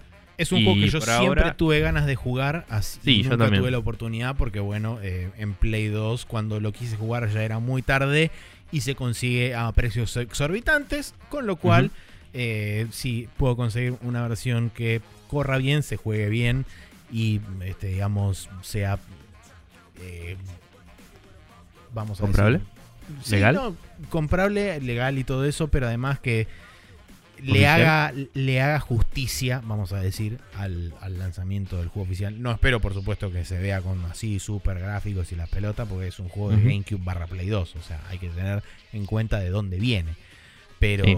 con el hecho de que corra bien, no explote en mil pedazos cada vez que lo corres y demás, y, y, digamos, sea jugable, estoy más que conforme. Bien. Eh, por ahora no hay noticias de si va a venir a otra plataforma. Pero bueno. Eh, No. Eh, bien, ahora sí, la siguiente sí me toca a mí.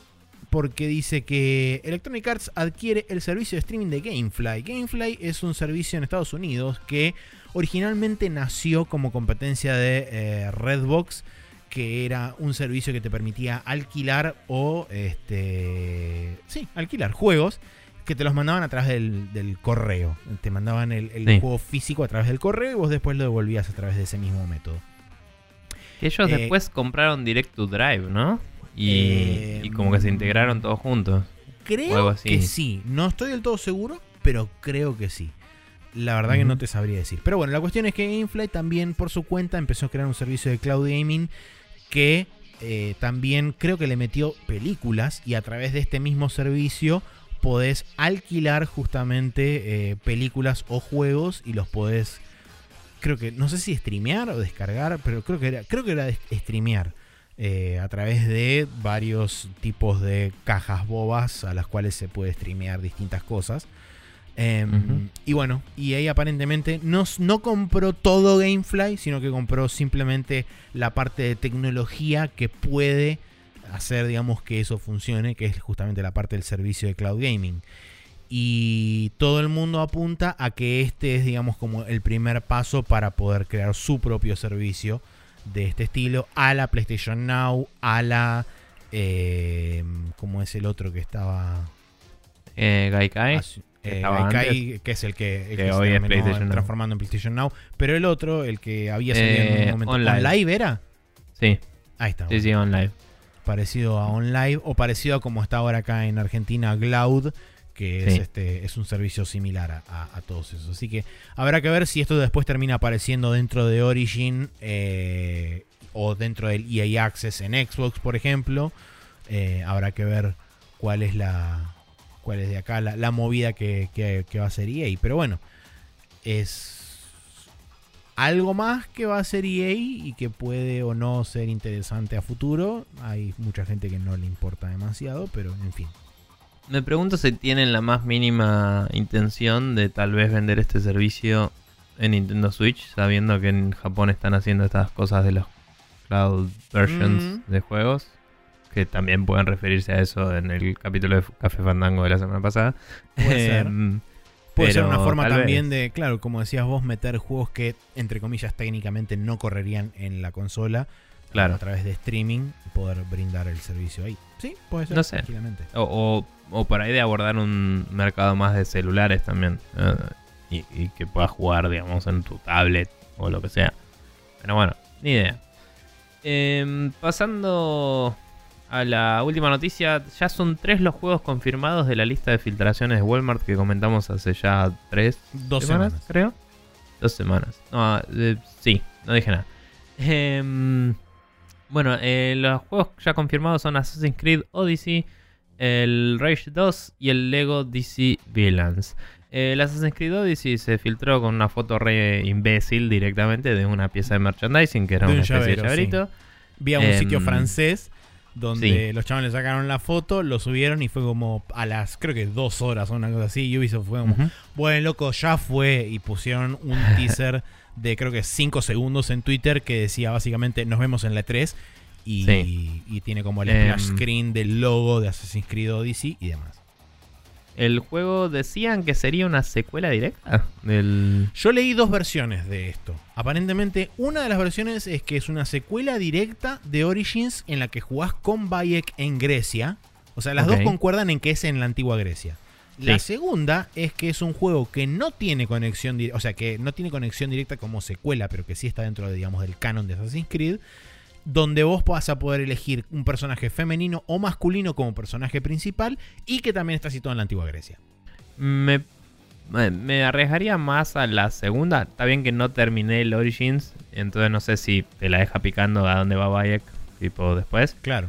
Pero eh, no sé, es como que los periodos más interesantes de explorar de Grecia son anteriores al periodo en el que está ambientado el, el Origins, que es Sí. 50 años antes de Cristo.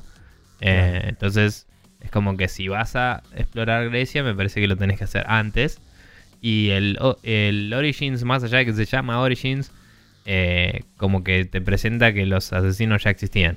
Y, y es como, bueno. Teniendo, no- teniendo en cuenta que el juego este se llama Odyssey y transcurre en Grecia, se me ocurre pensar que algún tipo de conexión con la Odisea debería tener, o sea, sería lo lógico. Mínimo, mínimo que probablemente puedas visitar varias locaciones. eh, o sea, tengas que visitar varias locaciones eh, mm, correspondientes a la mitología griega en general. Probablemente no tengas algunas misiones alusivas a, a la Odisea, pero no, no debe ser el recorrido Claro. exacto porque sería Si medio no pelotudo también. está el santuario, yo no lo compro. Eh, yo quiero ver el laberinto, a ver qué onda. Eso puede estar bueno. Hay que ver si está la isla de Minos, porque si no está la isla de Minos, el laberinto no está. Yo no lo compro. Pero bueno, nada. Capaz que está la Atlántida como DLC después y sale. No sé. No lo sabemos. Pero bueno, la cuestión Bueno. es que tres de los juegos que creo que eran como 10 u 11 ya fueron confirmados, así que no me extrañaría que algún que otro juego más se termine confirmando de esa lista.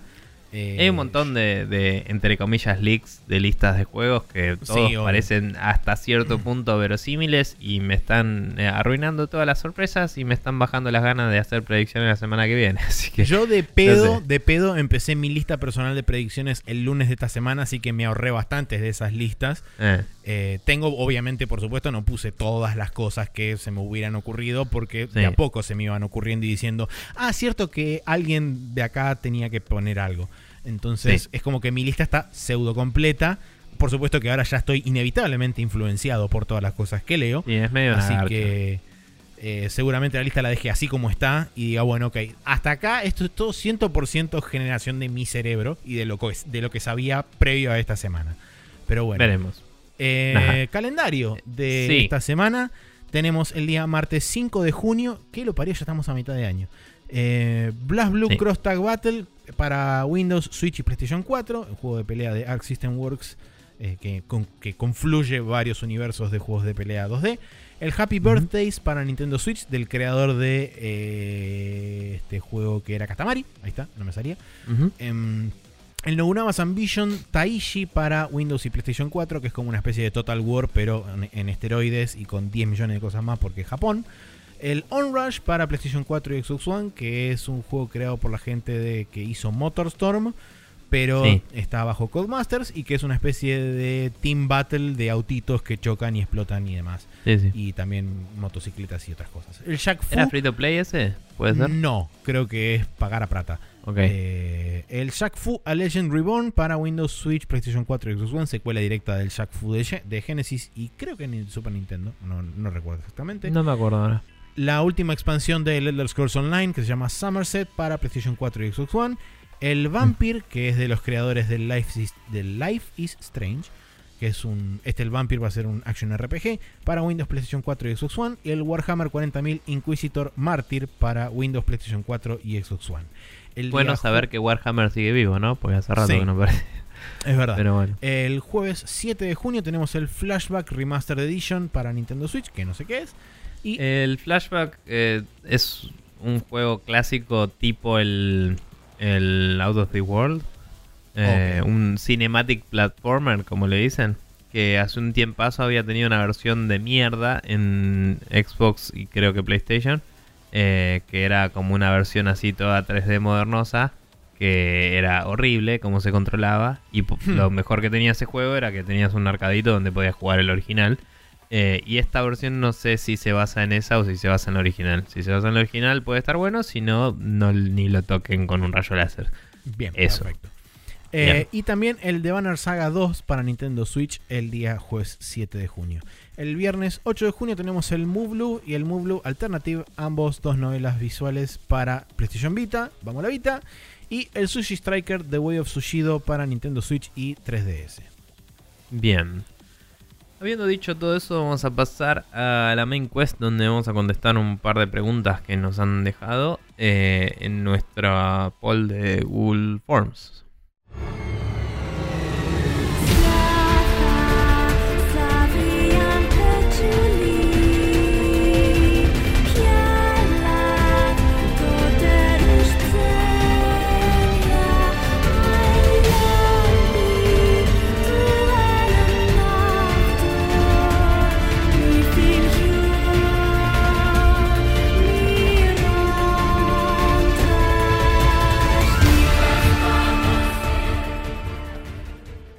Acá estamos de vuelta a la main quest donde agarramos tres preguntas que nos han dejado em, y vamos a tratar de contestarlas eh, como podamos en el momento.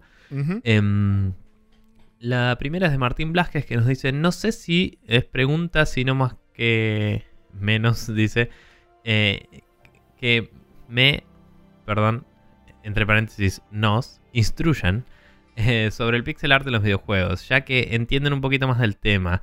En su opinión, ¿cuáles lo hacen bien y cuáles lo hacen mal y por qué? Dice. Por ejemplo, sé que por lo que se vio en el trailer de Last Night lo hace bien, pero no sé bien por qué. Em, nada, él quiere saber qué define que el pixel art esté bien hecho o no. Em, es una cosa muy poco radial para cubrir, Sí, pero es bastante visual. Pero bueno, considerando que también vos sos la persona que hace pixel art, creo que vos por ahí puedes dar una idea más Sí. acabada de qué es lo que se puede considerar como buen pixel art versus mal pixel art. Yo te puedo dar por ahí sí una visión externa de lo que a mí personalmente me Dale. gusta en pixel art versus lo que no me gusta. Decilo, decilo y después pasamos a la parte querés. Bueno, personalmente eh, yo tengo un, un grave problema de rechazo con todo lo que sea mezclar 3D con 2D, puntualmente pixel art. Por ejemplo, lo que habíamos hablado del Octopath Traveler, de mezclar luces dinámicas con sprites chatos. Pasa. Normalmente el 90% de las veces no queda bien, sobre todo porque, como hemos hablado más de una vez, el sombreado propio de una figura en sprites ya viene hecho dentro del mismo sprite y si vos encima le agregás luz, es Sí. como que estás, eh, digamos, iluminando de más algunas áreas, iluminando sombras que no queda nada bien. es como eh, pintarle sombras a una estatua que ya tiene luz en el ambiente. Es medio imbécil directamente. Eso es una de las Pero cosas sí. que a mí personalmente me genera más rechazo y es prácticamente imposible hacerlo bien, salvo que vos tengas una dirección de luz muy, muy, muy minuciosa y ultra definida y detallada, lo cual haría que se vuelva exorbitantemente cara toda la producción de eso. Eh, y después, bueno, con respecto a, pixel arts que creo que hacen bien las cosas, eh, Shovel Knight es uno. Eh, si bien no lo jugué, he visto bocha de videos y he visto bocha de arte del Shovel Knight. Creo que está muy, muy bien logrado. Eh, digamos, ejemplos más modernos. Eh, después había, bueno, justamente el que mencionas vos acá, The Last Night también, visualmente es, es excelente. Bueno, ese Eh, combina las luces bien, por ejemplo. Exactamente, ahí tenés un ejemplo de luces dinámicas bien combinadas con pixel art. Sí. Em, pero bueno, sí, hay un. Ejemplos podemos nombrar al final de último porque van a ser un montón. Dale, pero sí.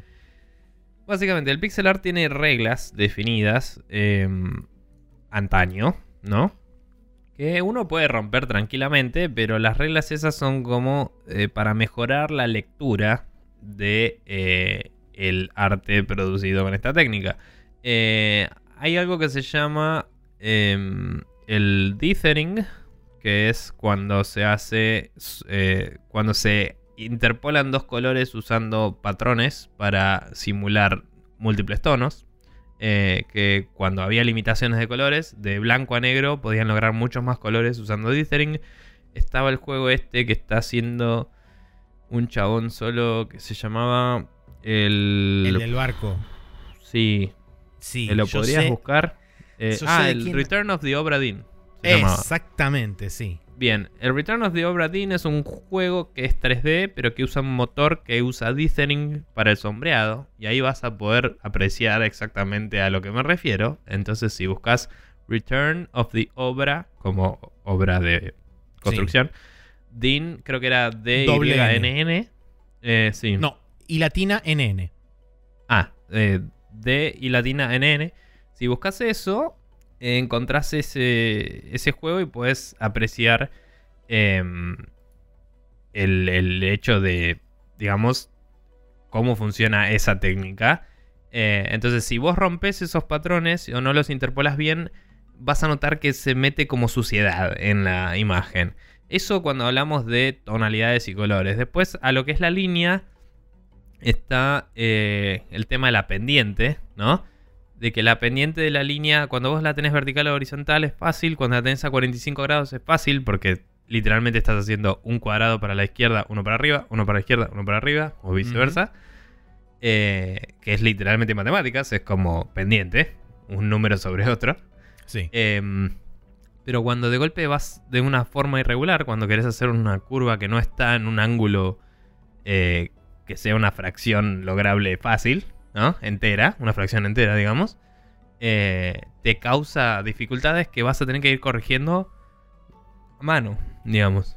Entonces por ahí tenés un patrón que se vuelve 4 píxeles de a uno, o sea, uno para la izquierda, uno para arriba, uno para la izquierda, así, y de golpe haces dos, y de golpe volvés a hacer uno, y si después haces tres, se nota zarpado, se rompe la línea y es súper molesto para la visual. Eh, y Sí, se deforma la imagen automáticamente.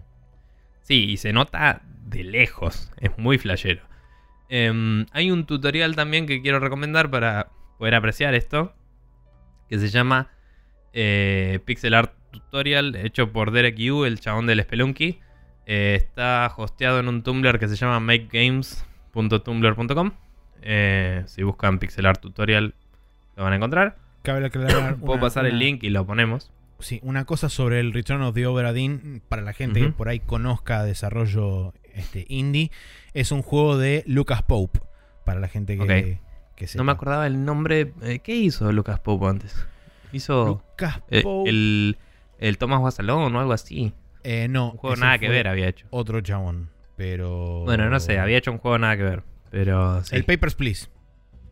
Ok, bien. Em, bueno, continuando. Eh, o sea, tenés el tema del outline, como decía, de, la pendiente de las rectas. Em, hoy hay programas de pixel art que te aplican algoritmos para evitar que se rompan las líneas cuando dibujas y eso queda bastante bien. eh, de una forma automática, o sea, no tenés que resolverlo mucho, pero por ahí un mínimo tenés que retocar. Particularmente uno que está muy bueno, si les interesa hacer arte, es el, el A-Sprite, que es uno que hace Sí. un chabón de acá que se llama Daniel Algo, no me acuerdo el apellido. Em, y es alta herramienta y la usan internacionalmente. El tipo la, la pegó mucho e hizo alta tool para videojuegos. Y después hay un tema de grosor de líneas también. Es difícil eh, cuando tenés que abstraer en una grilla una imagen que puede ser curva o lo que sea. es difícil mantener el grosor de la línea eh, o modularla eh, eh, con una decisión artística, digamos, a propósito, de una forma adecuada. Porque cuando uno dibuja con tinta, a veces uno hace una línea modulada a propósito. Y hacer lo mismo en pixel art es difícil porque es fácil violar las otras reglas que tiene y romper la silueta. Entonces lo que, hace much- lo que se hace muchas veces es mantener la línea de un solo grosor, tipo un solo píxel o dos píxeles o lo que sea, y mantener los patrones. Claro. Eh, y lo- por último está el, aliasing y el anti-aliasing. El aliasing es esto, justamente, el hacer los escaloncitos bien puestos, de fijarse en qué patrón tenés que armarlo para que la silueta de lejos se vea bien. Y el anti-aliasing es suavizar eso usando medios tonos. O sea, agarro el tono de la línea que estoy haciendo, agarro el tono de fondo y busco un tono en el medio de los dos. Si tengo negro y rojo, agarro negro eh, tirando a rojo 50% y ese color lo meto en el medio de los dos. Y con eso cuando lo ves de lejos parece más redondito. Si estabas haciendo un círculo, por ejemplo, em, como que suaviza la curva, que es lo que hacen los los, eh, los filtros que dicen anti-aliasing en tu computadora. Exactamente. Eh, lo hacen en runtime. Eh, todo esto está bastante bien cubierto en el, en el tutorial que decía de DRQ, así que pueden leer ahí. Eh, lo recomiendo mucho. Eh, ejemplos de juegos que lo hacen bien. Eh, obviamente los juegos más viejos eh, tienen mucho más eh, énfasis en esto porque tenían poca resolución, entonces tenían que hacerlo bien. Y cuando lo hacían mal se notaban más también. Porque Sí, no la podías mentir con, bueno, igual lo ves de lejos, ponele. Entonces, el Mega Man lo hace muy bien. Por ahí no tiene mucho dithering y eso porque eran muy chiquitos también los... O sea, la resolución era muy poca, entonces no tenías mucho lugar para jugar con eso. Pero el Mega Man, el Mario, el... eh, qué sé yo, el Castlevania. Todos esos juegos tenían siluetas muy reconocibles, también cuando tenés tan poca resolución, usás siluetas que se lean como medio egipcias, ¿no? Como que el personaje Sí. tiene que tener todas las extremidades extendidas. Porque si se tapa a sí mismo, eh, o sea, si, si tiene su brazo colgando al lado de su torso y está de costado, se pierde la silueta porque no tenés tantos píxeles para delinearle el brazo. Entonces tenés que dejarle un brazo atrás y uno adelante, como Simon Belmont. Y, y con eso lográs que se lea la figura de una persona. Claro. Entonces es como que ya son decisiones artísticas ahí, ni siquiera son decisiones de cumplir o no una regla. Después, si vos querés Eh. pasar por ahí a sprites más complejos, podés, si querés, ir a buscar juegos de pelea, como por ejemplo los King of Fighters, podés ir a buscar también Sí. el Street Fighter, que tienen como un laburo de sprite bastante más complejo, inclusive tienen como varias subset de animaciones dentro del mismo Sí. sprite. Si ves cómo los hicieron esos, directamente eran gente que dibujaba sobre hojas milimetradas y después lo calcaban, básicamente. Con, con tablets de ese momento, iban punto por punto delineando todo y era una, una guasada directamente. Eh, lo digitalizaban, digamos, a mano. Claro. Em, y no sé, en el medio tenés el Symphony of the Night, por ejemplo, que es una locura. También. eh, que mezclaba animación esqueletal hasta cierto punto con. con. eh, de algunas cosas. con. con los sprites fijos. Entonces después tenés transformaciones y todo eso, que las transformaciones son rotación, escala y todo eso. Entonces, si vas a hacer eso, tenés que saber dónde partirlo. Eso. Muchas son decisiones artísticas. Pero lo importante es que el pixel art tiene reglas duras. Que si las rompes, se nota zarpado. Eh, está en vos si lo vas a llevar adelante o no. Por ejemplo, Paul Robertson, que es un tipo resarpado, se caga bastante en las reglas, bastante seguido. De hecho, ha dado declaraciones de vos hacelo y si sale, sale y si no, no. Él tiene un buen ojo artístico y lo hace funcionar. Claro. Porque se fija, si no me gusta cómo queda, lo cambia el chabón. Eh, o sea, si dice, si esto es feo, lo arreglo. Entonces, siguiendo sus propios criterios, lo compensa. Pero si ves sus, sprites y eso, hay muchas veces que tiene líneas que tienen un grosor que no deberían tener en un lugar y cosas así. Y es loco porque lo puedes reconocer. Porque lo ves y decís, ese pixel está de más. Pero cuando lo ves de lejos, funciona. Entonces, al final, siempre es un tema de percepción y no de una regla dura. Pero la regla dura te mantiene en una limitación que si lo haces, va a funcionar. Eh, y eso es lo que te establece, entre comillas, el buen pixel art. Eh, pero bueno, a mí en particular, como decía, algo de lo que más me copa, quizás porque me cuesta muchísimo a mí, es cuando eligen muy bien la paleta de colores. Sí. Y el Game Advance lo hacía zarpado. Entonces, si ves el, por ejemplo, los Mega Man 0, tenían muy buenas paletas de colores. Eh, el Advance Wars, que decía hoy, los Metroid. em, y no sé, juegos. eh, Ah, el Castlevania Circle of the Moon. Zarpado juego. Eh, sí, Maxi. Otra de las cosas que también es muy conveniente saber y digamos con respecto al tema del pixel art y demás, sobre todo cuanto más atrás en el pasado te vas, es el tema de composición de colores y manejo justamente de contrastes, de saber cuáles son colores complementarios, Sí. cuáles son suplementarios y demás, porque justamente eso también te puede generar la posibilidad de con poco lograr mucho. Porque como habíamos visto, no me acuerdo en qué video fue puntualmente que hablaban, por ejemplo, creo que del Castlevania 1, donde básicamente el personaje estaba hecho de naranja y los fondos eran mayormente Sí. azules y cuando En- se revertía eso, eh, básicamente mantenían el, el- el mismo contraste porque justamente lo que hacía era que un color resalta por sobre otro. En el Sequelitis de. De, De Castlevania, ¿no? Del Super de Castlevania lo mencionaban. Eh, no sé si no lo viste en algún otro video también, porque es una muy buena remark que debe estar en varios lados. Seguro. Em, también una anécdota interesante es que Mega Man es azul porque la, la NES tenía más colores azules que otros. Entonces era como, bueno, si queremos darle más detalle necesitamos una paleta de colores más pronunciada. Y había más tonos de azul que otros.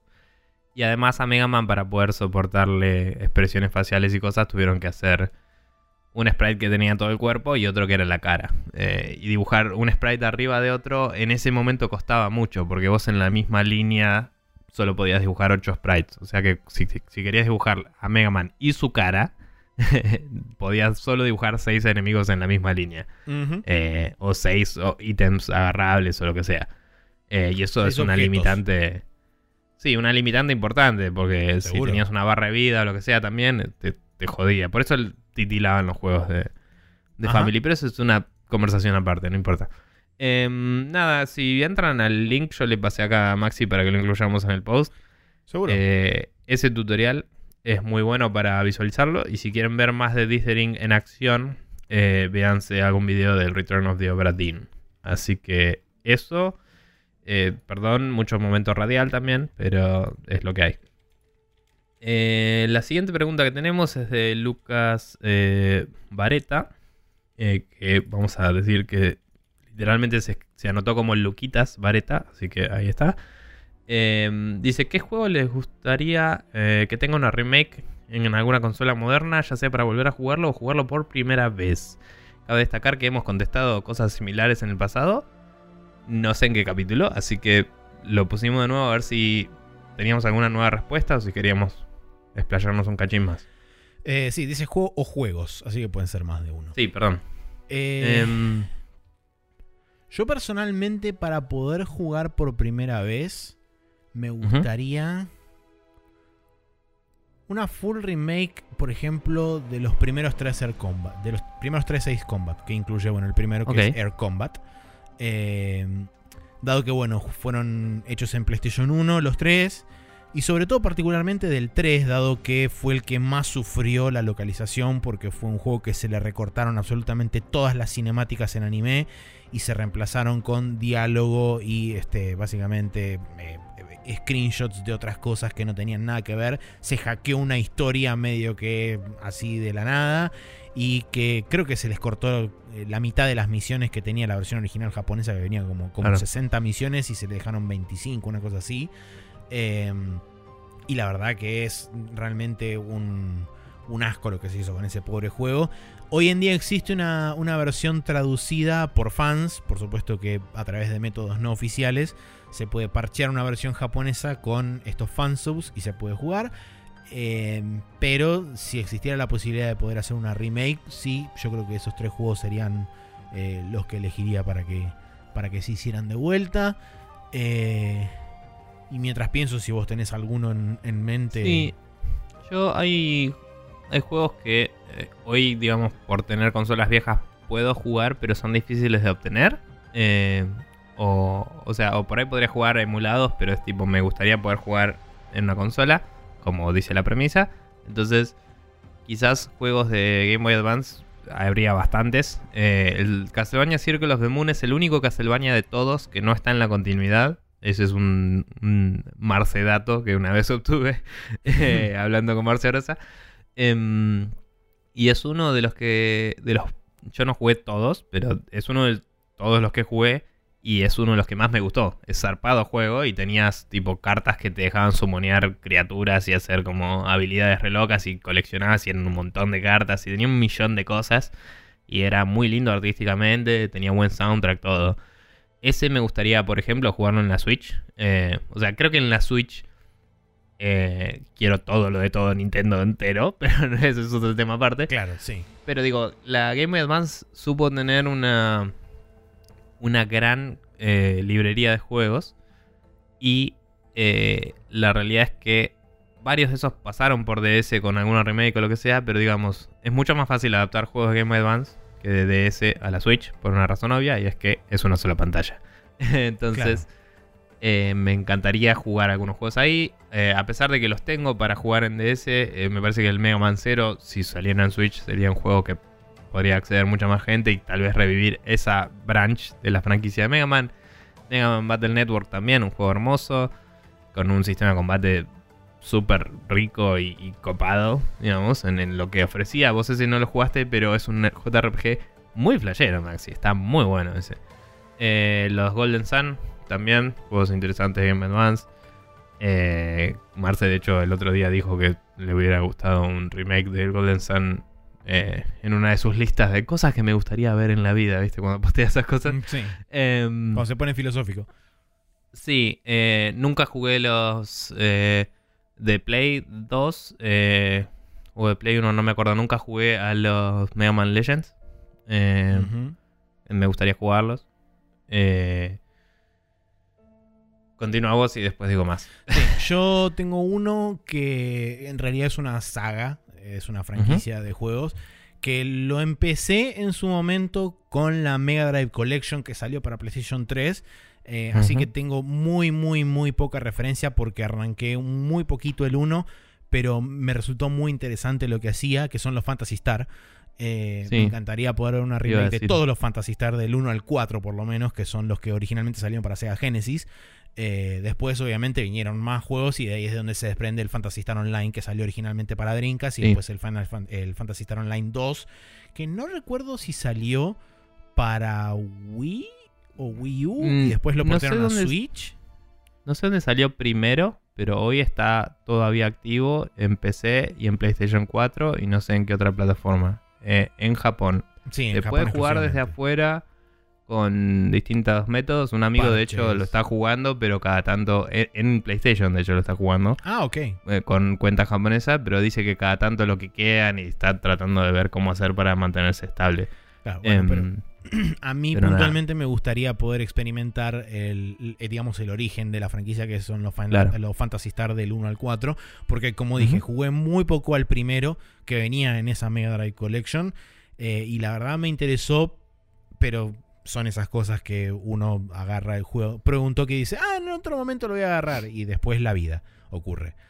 Hay Este, juegos que por ahí pasaron por consolas eh, que no fueron tan mainstream como la PSP, que está bien, la pegó, ¿no? Pero digo, los juegos esos quizás pasaron desapercibidos por haber pasado por la PSP en un momento de, de- en el que no era tan relevante. Entonces, por ejemplo, el Power Stone es un juego que me- siempre quise jugar y nunca jugué.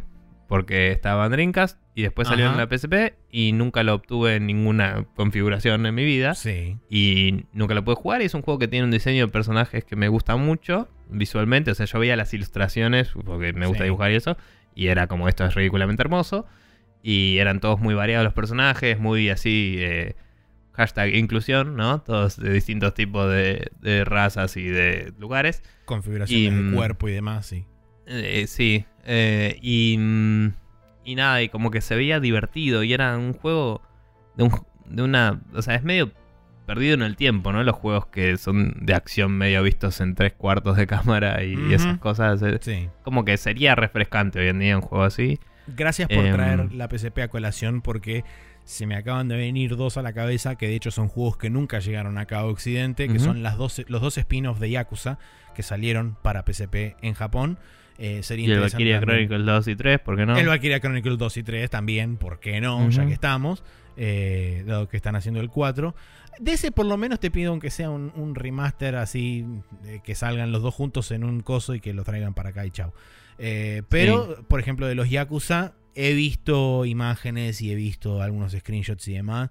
Y la verdad que se veía un juego muy interesante, sobre todo porque co- como son spin-offs tienen otro protagonista, van por otro lado, son totalmente diferentes. Y sería interesante ver a ver si se puede explorar esa vena también. Y bueno, teniendo en cuenta que se pueden traer de- este, a, a consolas más grandes, se pueden ver mejor y además es como, sí, me interesa. Me, me gustaría, aunque está todavía disponible y con retrocompatibilidad se puede jugar en Xbox, me gustaría una versión actualizada del KOTOR porque es un juegazo Mm. y es duro. Es duro de jugar de nuevo, la verdad. Y no hay ni siquiera muchos mods y eso para mejorar gráficos, digamos. Entonces como es tan viejo que le vendría bien una lavada de cara, por así decirlo. Sí. Eh, y porque yo soy súper fanático, eh, los Freedom Force también, pero eso no va a pasar. Em, que nada, vean que es Freedom Force, comprenlo en GOG y jueguen, aguante. En Steam no anda, no lo compren. Em, y no sé, o sea, creo que podemos estar un rato largo, pero Sí, yo creo que con esa Eh. cantidad de cada uno es como está. Me da la impresión de que está contestada la pregunta. capaz, o sea, no sé si serían particularmente exitosos o lo que sea, pero en cosas que me gustaría a mí, obviamente. no, seguro. Eh, nunca. Por, por ahí. Casi que te diría uno nuevo y no una remake, pero eh, Vector Man. Sería interesante. sí. Sí. Yo jugué muy. Jugaba con un amigo cada tanto y no sé si el juego así como lo. O sea, así, me parece que lo recuerdo mejor de lo que era. Entonces digo, Mm. capaz estaría bueno que vuelva Vector Man, no que lo rehagan o que lo que sea. Claro. O que sea una reboot, capaz. Pero. Yo jugué el. Gané el 1, jugué el 2 Ujú. y la verdad que son dos excelentísimos juegos. O sea, yo tengo un muy grato recuerdo de ambos juegos. Sí. Este. El 2 era como. Ok, agarraron la idea y la expandieron, la llevaron hasta el límite de lo posible porque eh, habían, le metieron 7 millones de transformaciones más, había muchísimos, este, lo que eran los bonus levels entre stages eran muchísimo más variados, las formas en las que se podía transformar Vectorman eran infinitas, Sí. la verdad que era, era fantástico, la, la pasé ultra bien en mis millones de tardes jugando ese juego y puteando también, ¿por qué no? Porque los últimos stages del 1, mamita, qué difíciles que eran. Eh, Eh, pero bueno, pero bueno, nada, en general, como decía, por lo menos en lo que es Nintendo en particular, eh, la Game Boy Advance tiene un millón de cosas que podrían portear a Switch y me encantaría que lo hagan. Eh, también de GameCube creo que se puede sacar bastante. sí. eh, y por lo menos el hecho de que ya esté apareciendo el Killer 7 ahora es como está bueno. Y no sé, ponerle que te revive un poco la idea de que capaz puedan poner el Beautiful Show. Ponerle que es otro juego que me perdí en su momento. Eh, son juegos que yo no jugué, pero los veía y era como, che, estaría bueno jugar esto eh, y no tengo consola, mala suerte. Entonces, esos juegos, digamos. Concuerdo. Pero bueno. Bien. La última pregunta es de Nicolás Nex que dice: ¿Cuántos Gran juegos. artista. eh, gran artista, sí, señor. ¿Cuántos juegos o modos Battle Royale creen que se van a anunciar en la E3? Desarrollar y justificar. Bueno, ya sabemos de uno, por lo menos que se anunció, que bueno, van a dar más detalles, que va a El ser Call el del Call of Duty. Eh, habrá que esperar si eh, EA sigue, este, digamos, follows suit y continúa, digamos, con la tradición de anunciar las cosas que anunció Call of Duty y anuncia el modo Battle Royale que hasta ahora ni lo mencionó del Battlefield 5. Eh, habrá que Mm. ver si el nuevo Fallout, este Fallout 76, tiene o no algún tipo de modo medio Battle Royaloso o no, dado que aparentemente, O sea- según los rumores, tiene conexión o componentes online. Si tiene PvP de cualquier tipo, puede que agarre cosas del Fortnite. Pero no necesariamente va a ser Battle Royale. Eh, Un juego no creo que, el engine soporte eso. El Sí. engine del, del Fallout. Es posible. Un Eh. juego que se anunció hace relativamente poco, se llama World War 3, que ya dijeron que va a tener un modo Battle Royale. Ok. Eh, no es necesariamente dentro de la 3, pero lo consideraría dentro de la ventana de anuncios Sí, sí. E3oides, si querés. Eh, Mm. O sea, no, no.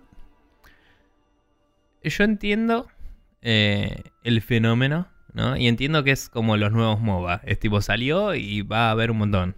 Eh, y la van a pegar muchos y otros no. Y después van a darse cuenta de muchos de esos que ah, no duraba tanto en la burbuja y va a explotar. Y van a quedar de nuevo los dos o tres más grandes. Yo creo que más que Eh, nada es eso. Los que, digamos, eh, llegan arriba primero y logran mantenerse por mayor cantidad de tiempo son los que después van a manejar, si querés, el, el género o, o el, o el modo o lo que lo, como lo quieras llamar. ¿Sabes dónde te la puedo ver capaz? Eh, no sé si esta de 3 o lo que sea. Pero sí te puedo ver que Ubisoft esté haciendo uno para Ghost Recon, ponele. Em, Yo me tiraría más por The Division 2. Que el The Division 2 tenga un modo sí, Battle Royale. sí. Sí, eh, va a tener eh, hasta cierto punto ya medio que lo tenía en algunos aspectos. Sí, sobre todo cuando ibas a la Dark Zone, que era un lugar Sí. PvP. Tranquilamente pueden Em, transformar eso en una suerte pero- de Battle Royale. Sí, eh, pero digamos, eh, después del Wildlands, eh, es como que veo que eso podría pasar, por lo menos en una escala reducida, onda 30 personas o algo así. Eh, creo que podrían hacerlo andar porque con todos los vehículos y cosas ya tienen el motor de Open World, ya tienen vehículos, ya tienen una zona así eh, con, con para hacer misiones y cosas. Que las misiones por ahí no hacen falta, pero digo, ya tienen como armado un escenario de combate Sí. eh, open world y es como el motor ya lo tienen hecho de un shooter que banque eso y vehículos y todo. Es ese. Entonces, quizás la secuela, que no sé si va a salir ahora, no creo, podría tener un modo. eh, no sé si Battle Royale, pero mínimo batalla campal, onda más tirando Battlefield que 64 jugadores o algo así, podrían enfocarse cosas. en hacer. Dos cosas. Primero, muchos van a tener que lidiar con el preconcepto establecido de que Battle Royale significa 100 personas que se van matando Sí. mutuamente hasta llegar a un único ganador. Seguramente va a haber muchos que van a intentar una fórmula con un, un número más Otros acotado. números. Sí. Habrá que ver cuál es el éxito de eso. Y dos, que no tiene nada que ver, pero eh, asumiendo que Rockstar haga algo con la E3, que históricamente eso siempre fue mentira y nunca lo hizo, así que por qué esperar lo contrario en esta. Pero eh, hagamos de cuenta que... ¿Crees que Red Dead Redemption 2 puede llegar a tener un modo Battle Royale? Teniendo Yo en cuenta creo- que GTA V medio como que lo agregó en un momento así de modo medio raro al online del GTA V. Yo creo que puede tener algo similar porque ya el multiplayer del Red Dead 1 te dejaba en el lobby dando vueltas con la gente y te podías cagar a tiros. Eh, que no es lo mismo, obviamente, pero digo, ya el motor del 1 lo soportaba, entonces, ¿por qué no lo soportaría esto? Eh, era para 16 jugadores, debo aclarar, pero eh, digamos, tienen, they have the technology, ¿no? Claro, sí. Em, música de Six Million Dollar Man de fondo. Eh, pero, digamos, quizás te veo más una variante propia eh, que no se enfoque en, en literalmente ser un Battle Royale y sea más como, no sé, Mexican Standoff, ponele. Y están todos ahí y empiezan todos en un lugar. Y 100 tienen todas sus vaqueros armas se y ponen que en una corriendo. rueda. Claro. Em, no, pero ponerle que están todos mirándose entre todos ahí en un área disparable y hay como obstáculos y es como arranca y te tenés que ir a esconder de al toque y, Claro, porque si no te cagan a tiros. O algo así más como una variante te la veo. Literalmente lo mismo. Son capaces de hacerlo. Me parece un poco barato para Rockstar. Yo sé que Rockstar hace cosas derivativas. eh, pero lo hace con un nivel de pulido y de vamos a darle nuestra vuelta de tuerca que, que es otra cosa. Em, o sea, lo más grave que hicieron de copiarse hacia algo fue cuando hicieron un trailer de, del GTA V multiplayer, que era el mismo trailer Hmm. que habían hecho para el, para el Max Payne multiplayer. Eh, y eso fue muy gracioso, pero si te copias a vos mismo supongo que vale. Em, Y por último, pero bueno, no sé. la- el otro que ahora recién se me vino a la cabeza, que Sí. no me acordaba, Anthem, el, el nuevo juego Ah, de Bioware mm. y EA. No sé cómo ahí también, un área PvP puede Destiny-like. Sí. El Destiny capaz podría ser el, El Destiny seguramente. más No sé, fuerte. hay que ver porque una noticia que no incluimos fue que durante esta semana, eh, no sé si a través de Twitter o algo así, Destiny anunció que durante la E3 o cercano a la E3 o por estos días iba a anunciar lo que son los planes del eh, año 2 de Destiny 2. Entonces, que arranca en ver. septiembre. eh, creo que arranca en septiembre. Entonces hay que ver a ver cuál es su hoja de ruta de de septiembre al año que viene, cuando salga quizás eh, Destiny 3 o no, o lo que sea, pero habrá que ver si eso también incluye justamente un modo Battle Royale. O sea que ahí teníamos también dos potenciales más anuncios eh, que pueden llegar a darse durante el, el time frame de la E3, si querés. Bien. Em, sí, la verdad no, no se me ocurre ninguno más. Em, de nuevo, se, se prestan bastante los juegos que son open world por una cuestión de ya soportar eh, en general vehículos, armas eh, y en los casos que tienen multiplayer como los de Rockstar. eh, Un, ya un tener un un netcode terreno armado, grande digamos. para alocar una cantidad de, de jugadores Claro. importante. Eh, pero bueno, después sí, supongo que cualquier shooter potencialmente podría implementarlo. Eh, no sé, creo que Destiny es el candidato más fuerte. Y si hubiese una muy leve chance de o otra expansión o una secuela de el eh, Titanfall, capaz. Pero no veo ninguna de las dos pasando. Lo veo, lo veo difícil que se anuncie. Yo, de hecho, creo que ahora eh, Coso, esta gente de Red Dawn, no, Red Dawn no es, es eh, Respawn, eso. Red Dawn son los que hicieron los juegos de PSP. de Sí. PSP. Eh, Respawn me da la impresión de que debe estar abocado, casi te diría 100% a ese famoso proyecto de Star Wars que está a cargo del ex director de, de- va, del director del God of War 3, Stig Asmussen. Eh, hay que ver a ver qué sale de eso. ¿Cómo la ves? No creo, pero ¿cómo la ves con el Battlefront haciendo algo así? Battlefront Battle Royale. Puede ser para el Battlefront 3 el año que viene. Eh, hay que Mm. ver si ya para ese momento sigue siendo relevante el Battle Royale o si Fortnite y algún otro que puede o no ser PUBG se comió el género. Yo creo que eh, agarrás elementos y los moves a tu franquicia. O sea, tiene sentido una batalla campal gigante. Entonces, por ahí haces que no respawnes y que sea una sola batalla. Ahí Perdón. está. Em, y que sea una sola batalla y eso. Pero cuando tenés dos bandos, como pasa en el Battlefront o en el Battlefield, es como que no es lo mismo. Em, es más cuando son todos personajes eh, sueltos, que tienen sentido. Em, por eso en el Call of Duty, que aunque suele haber bandos o lo que sea, hay free for all hace mucho, eh, es mucho más probable que pase. Sí. eh, pero bueno, no sé. No- Sí, No, no, no. no- no los contamos, eh, pero yo creo que es una creo- lista bastante abultada de potenciales candidatos a anunciar un modo single play. Un modo A lo que iba al principio de que son los nuevos MOBAs es a que spawnea muchos juegos nuevos de ese género, pero no va a hacer que juegos que son de otros géneros eh, incluyan un modo... eh, no va a hacer que todos los shooters incluyan ese modo, como el- todo el mundo pensaba. Sí. Porque no tiene sentido con todas las franquicias y no es tan fácil de adaptar motores que están hechos para otra cosa a eso.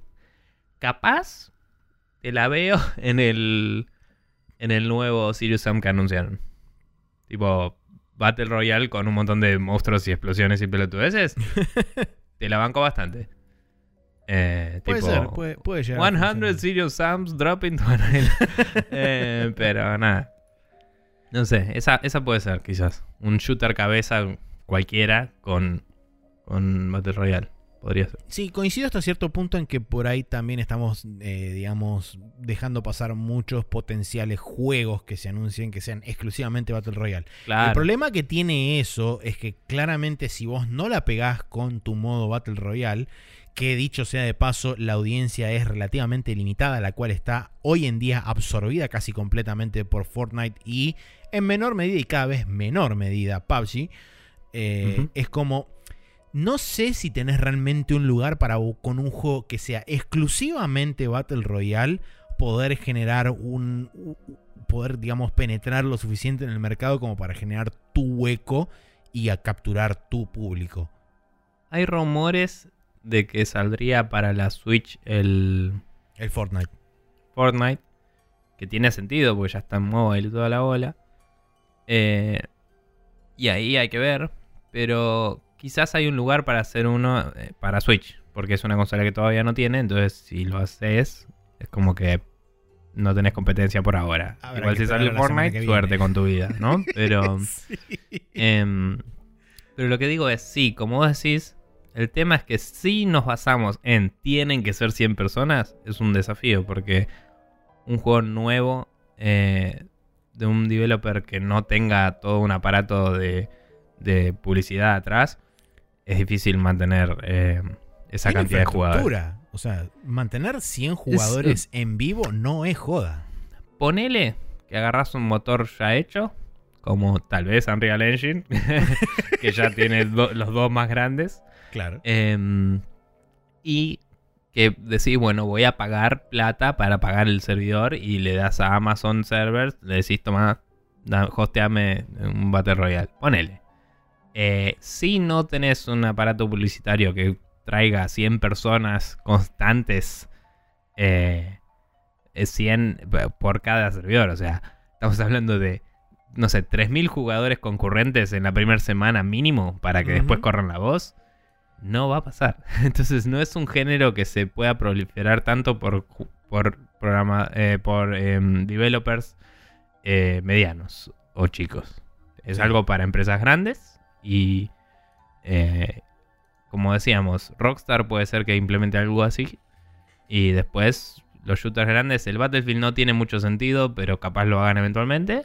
Y, De hecho, te diría que de No Call sé. of Duty versus Battlefield, el que más sentido tiene es Battlefield. Porque ya Battlefield tiene mapas grandes, tiene player count grandes dentro de los mapas. Es como que el más Em. propenso a poder adaptar un Battle Royale sería Battlefield versus Call of Duty.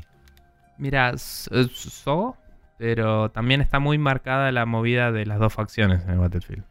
Em, Es posible. sí. como que es difícil desasociar la ficción y el, y el setting y la franquicia de, del modo de juego para poder hacer eso. Quizás si salieran de nuevo con Bad Company, que era un Battlefield que se enfocaba más en una en un setting moderno donde puedes meter la excusa de, bueno, son todos eh, mercenarios, ¿no? Claro. Eh, o alguna movida más así como gente sin patria o, en- o que todas las facciones sean casi iguales y no te calienta mucho. eh, temáticamente lo vendes más. Igual, si lo ven y lo logran hacer que es divertido, lo van a hacer. Olvídate. Obvio. O sea, pero hasta ahora la declaración fue como lo probamos y no es Battlefield. Y no me sorprende para nada, porque el Battlefield era Sí. alemanes contra, contra yankees. O sea, no, no hay otra. Pero bueno. Bueno, nada. Em, tres discusiones muy distintas eh, hemos tenido el día de hoy. Tenemos eh, un par más de preguntas ahí en el tintero. eh, capaz alguna no daba mucho para discusión en el programa. Esa por ahí le contestamos a la persona directamente. No queremos dejar nada sin contestar. Eh, pero de cualquier forma, sigan mandándonos preguntas a nuestro a nuestra mm, Google Form. poll de, de Google Forms. Lo pueden encontrar en nuestro tweet eh, piñado en Twitter. En Twitter, en Sprecho News, eh, o sea, arroba Sprecho News en Twitter. O pueden encontrarlo en la parte de Contact Us en Facebook, en facebook.com barra News. Así que entren ahí, dejen preguntas y eventualmente las contestaremos. Eh, además de los otros medios de contacto que hemos dicho, eh, es una linda forma de hacerlo. Eh, vamos a pasar al Special Mood donde recomendaremos una cosa cada uno y nos iremos a la recontra remil goma.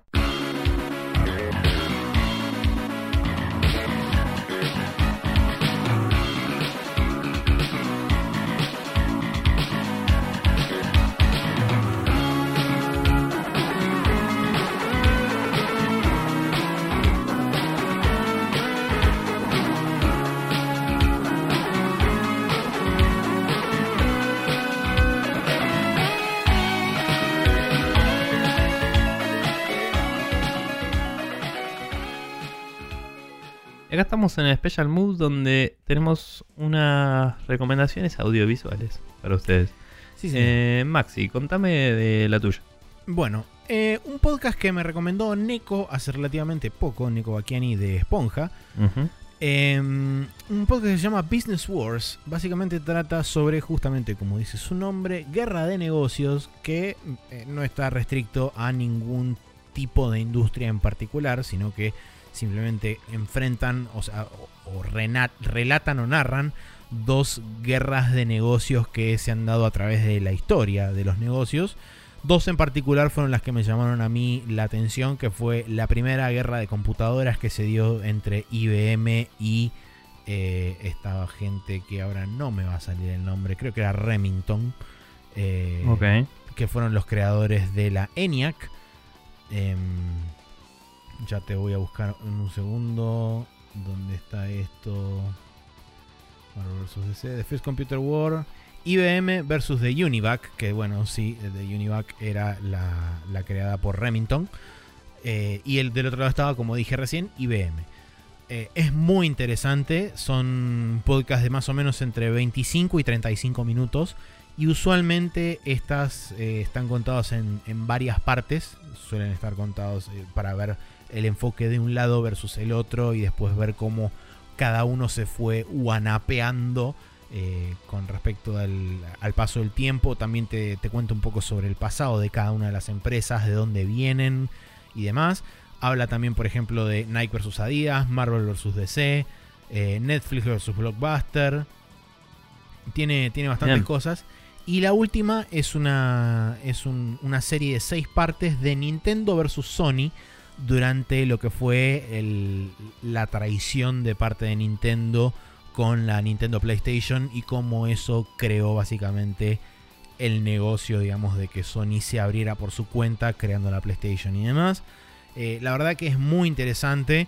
Eh, por supuesto, para la gente que conoce de historia de videojuegos y demás, por ahí lo que es el final de esta serie, la- las partes 4 y las partes 5 y 6, mejor dicho, son la, lo que digamos es más historia conocida por todos, pero la parte 1, 2 y 3 es- son realmente muy interesantes, sobre todo la parte 1 y 2 que tocan tanto el pasado de Nintendo previo a lo que fue, eh, digamos, la, creación de los videojuegos y demás. Mucho antes, arranca desde los orígenes haciendo una, una breve pasada por los primeros 50, 60 años de Nintendo y después concentrándose en una época de transición. Eh, Con y los después, bulos y toda la bola. Exactamente. Eh, Mm. Y después, eh, o, o mejor dicho, previo a eso, te cuenta un poquitito la creación de Sony y en particular de lo que es considerado por todo el mundo y por ellos también, el padre de la PlayStation, que es Ken Kutaragi. Eh, Sí. Es muy interesante todas las idas y vueltas que hubo dentro del mismo Sony con respecto a esto, porque al chabón medio como que lo patearon, lo fueron pateando de diferentes lugares y casi que lo destierran de Sony y hay un chabón que lo salva porque cree en su visión y demás. Es suma, suma, sumamente interesante, la verdad.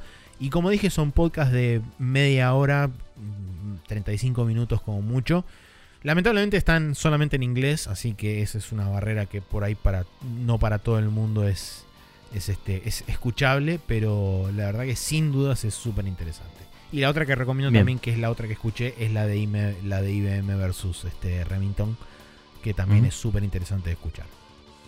Bien, eh, voy, a, voy a chusmearlo porque ya terminé todo Critical Role entero y tipo, ya estoy al día con todos mis podcasts y es como, bueno, tengo que escuchar algo. Em, no es verdad, tengo algunos que no estoy al día, pero he decidido que no. Que no van a Em, estar al día. Sí, hay, hay dos o tres que es como, bueno, eh, bla. Bien, pasando a otra cosa que tal vez también me podría suscribir al podcast, eh, vamos a hablar de Dark Pixel Gaming, que es un canal de YouTube que tiene podcast también y tengo que chusmear porque no escuché ninguno todavía. Eh, pero es un canal que hace muchas reviews de juegos viejos, reviews y análisis em, un poco más in-depth, ¿no? No solo tipo si es bueno o malo, sino por qué y, y un poco de retrospectiva, que es algo que me gusta consumir en YouTube, ¿no? Cada tanto, una, una vez posteé que estaba volviendo a ver los de Van- eh, Super Bunny Hop de, Metal Gear y, puse onda... Uno de mis hobbies es ver videos de juegos que me gustan, de, gente que, opina la gente de los juegos que me gustan. Pero bueno, eh, este en particular se enfoca bastante en JRPGs. Entonces tiene cosas interesantes como análisis del Chrono Trigger, del Xenogears y de eh, Final Fantasy Tactics, que es el primero que vi. De casualidad, Ale Kawak justo lo recomendó en la semana en el grupo de Checkpointers. Y mm, me, me resultó curioso porque lo tenía guardado para, para ver eventualmente, porque lo había visto así como related video de algo.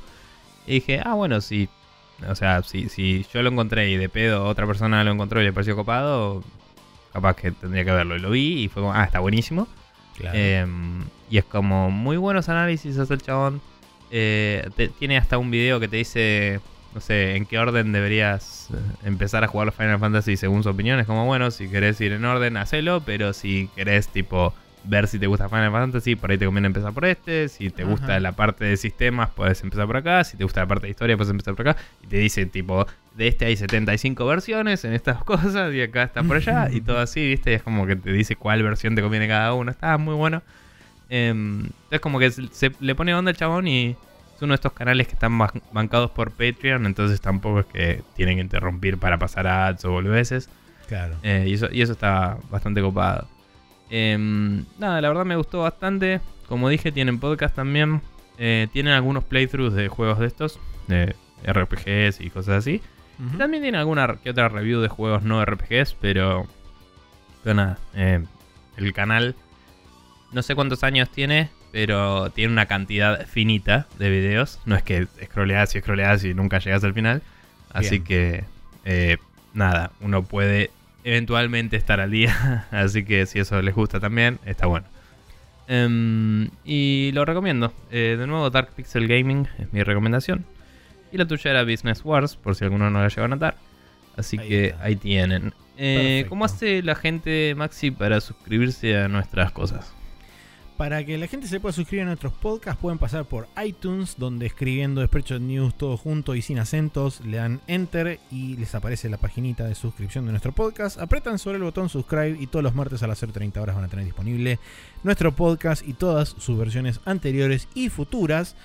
Eh, los martes a las 0.30 horas en su dispositivo manzanátil de preferencia. Caso contrario de no poseer un dispositivo manzanátil, pueden pasar por spreadshotnews.com barra podcast, copiarse esa dirección y ponerlo en cualquier reproductor de podcast de su conveniencia y de la misma forma van a obtener el podcast todos los martes a las 0.30 horas. Por último, la tercera opción es en archive.org donde escribiendo Spreadshot News Podcast todo junto y sin acentos pueden pasar donde está archivado todo nuestro catálogo de podcast y ahí los días lunes a la noche eh, es donde usualmente aparece la nueva edición del Spreadshot News Podcast todas las semanas.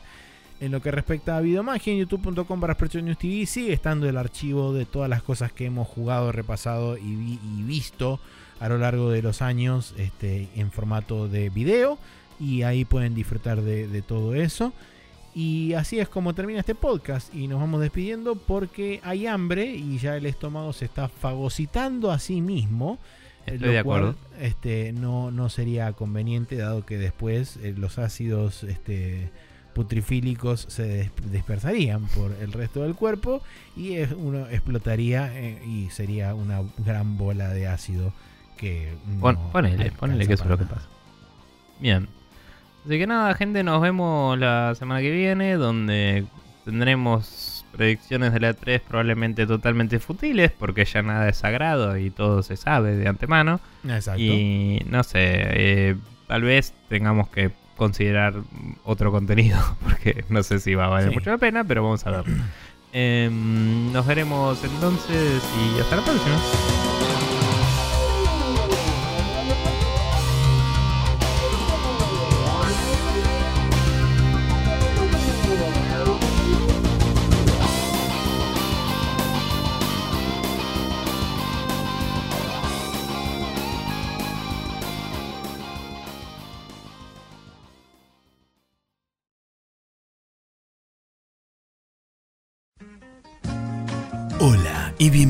Nuevamente a otro Lo que sobra de Spreadshot News.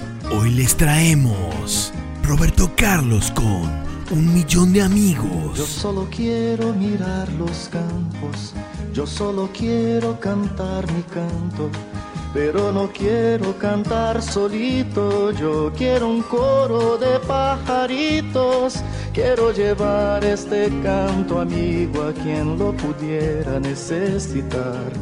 Yo quiero tener un millón de amigos y así más fuerte poder cantar. Yo quiero tener un millón de amigos y así más fuerte poder cantar.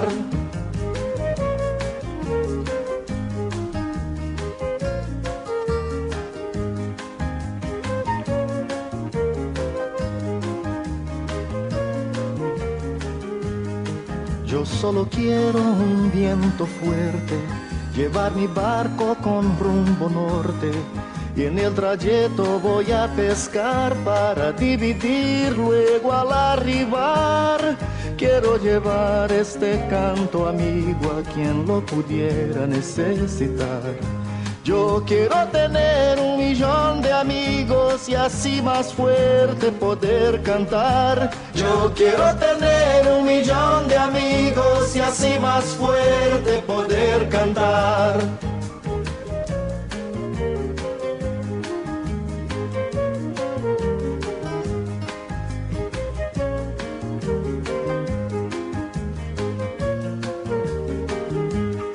Quiero creer la paz del futuro, quiero tener un hogar sin muro. Quiero a mi hijo pisando firme, cantando alto, sonriendo libre. Quiero llevar este canto amigo a quien lo pudiera necesitar. Yo quiero tener un millón de amigos y así más fuerte poder cantar. Yo quiero tener un millón de amigos y así más fuerte poder cantar.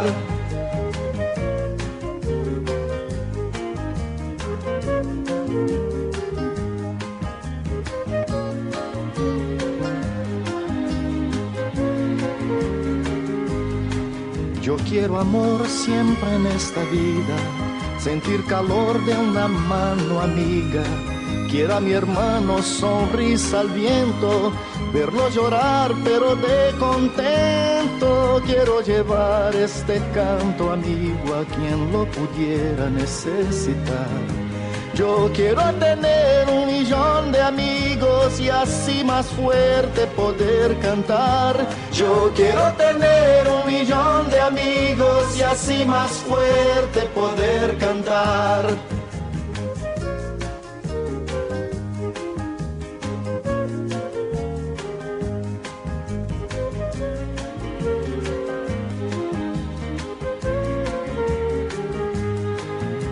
Conmigo a ver los campos, cante conmigo también mi canto. Pero no quiero cantar solito, yo quiero un coro de pajaritos. Quiero llevar este canto amigo a quien lo pudiera necesitar. Yo quiero tener un millón de amigos y así más fuerte poder cantar. Yo quiero tener un millón de amigos y así más fuerte poder cantar. Yo quiero tener un millón de amigos y así más fuerte poder cantar. Yo quiero tener un millón de amigos y así más fuerte poder cantar. Yo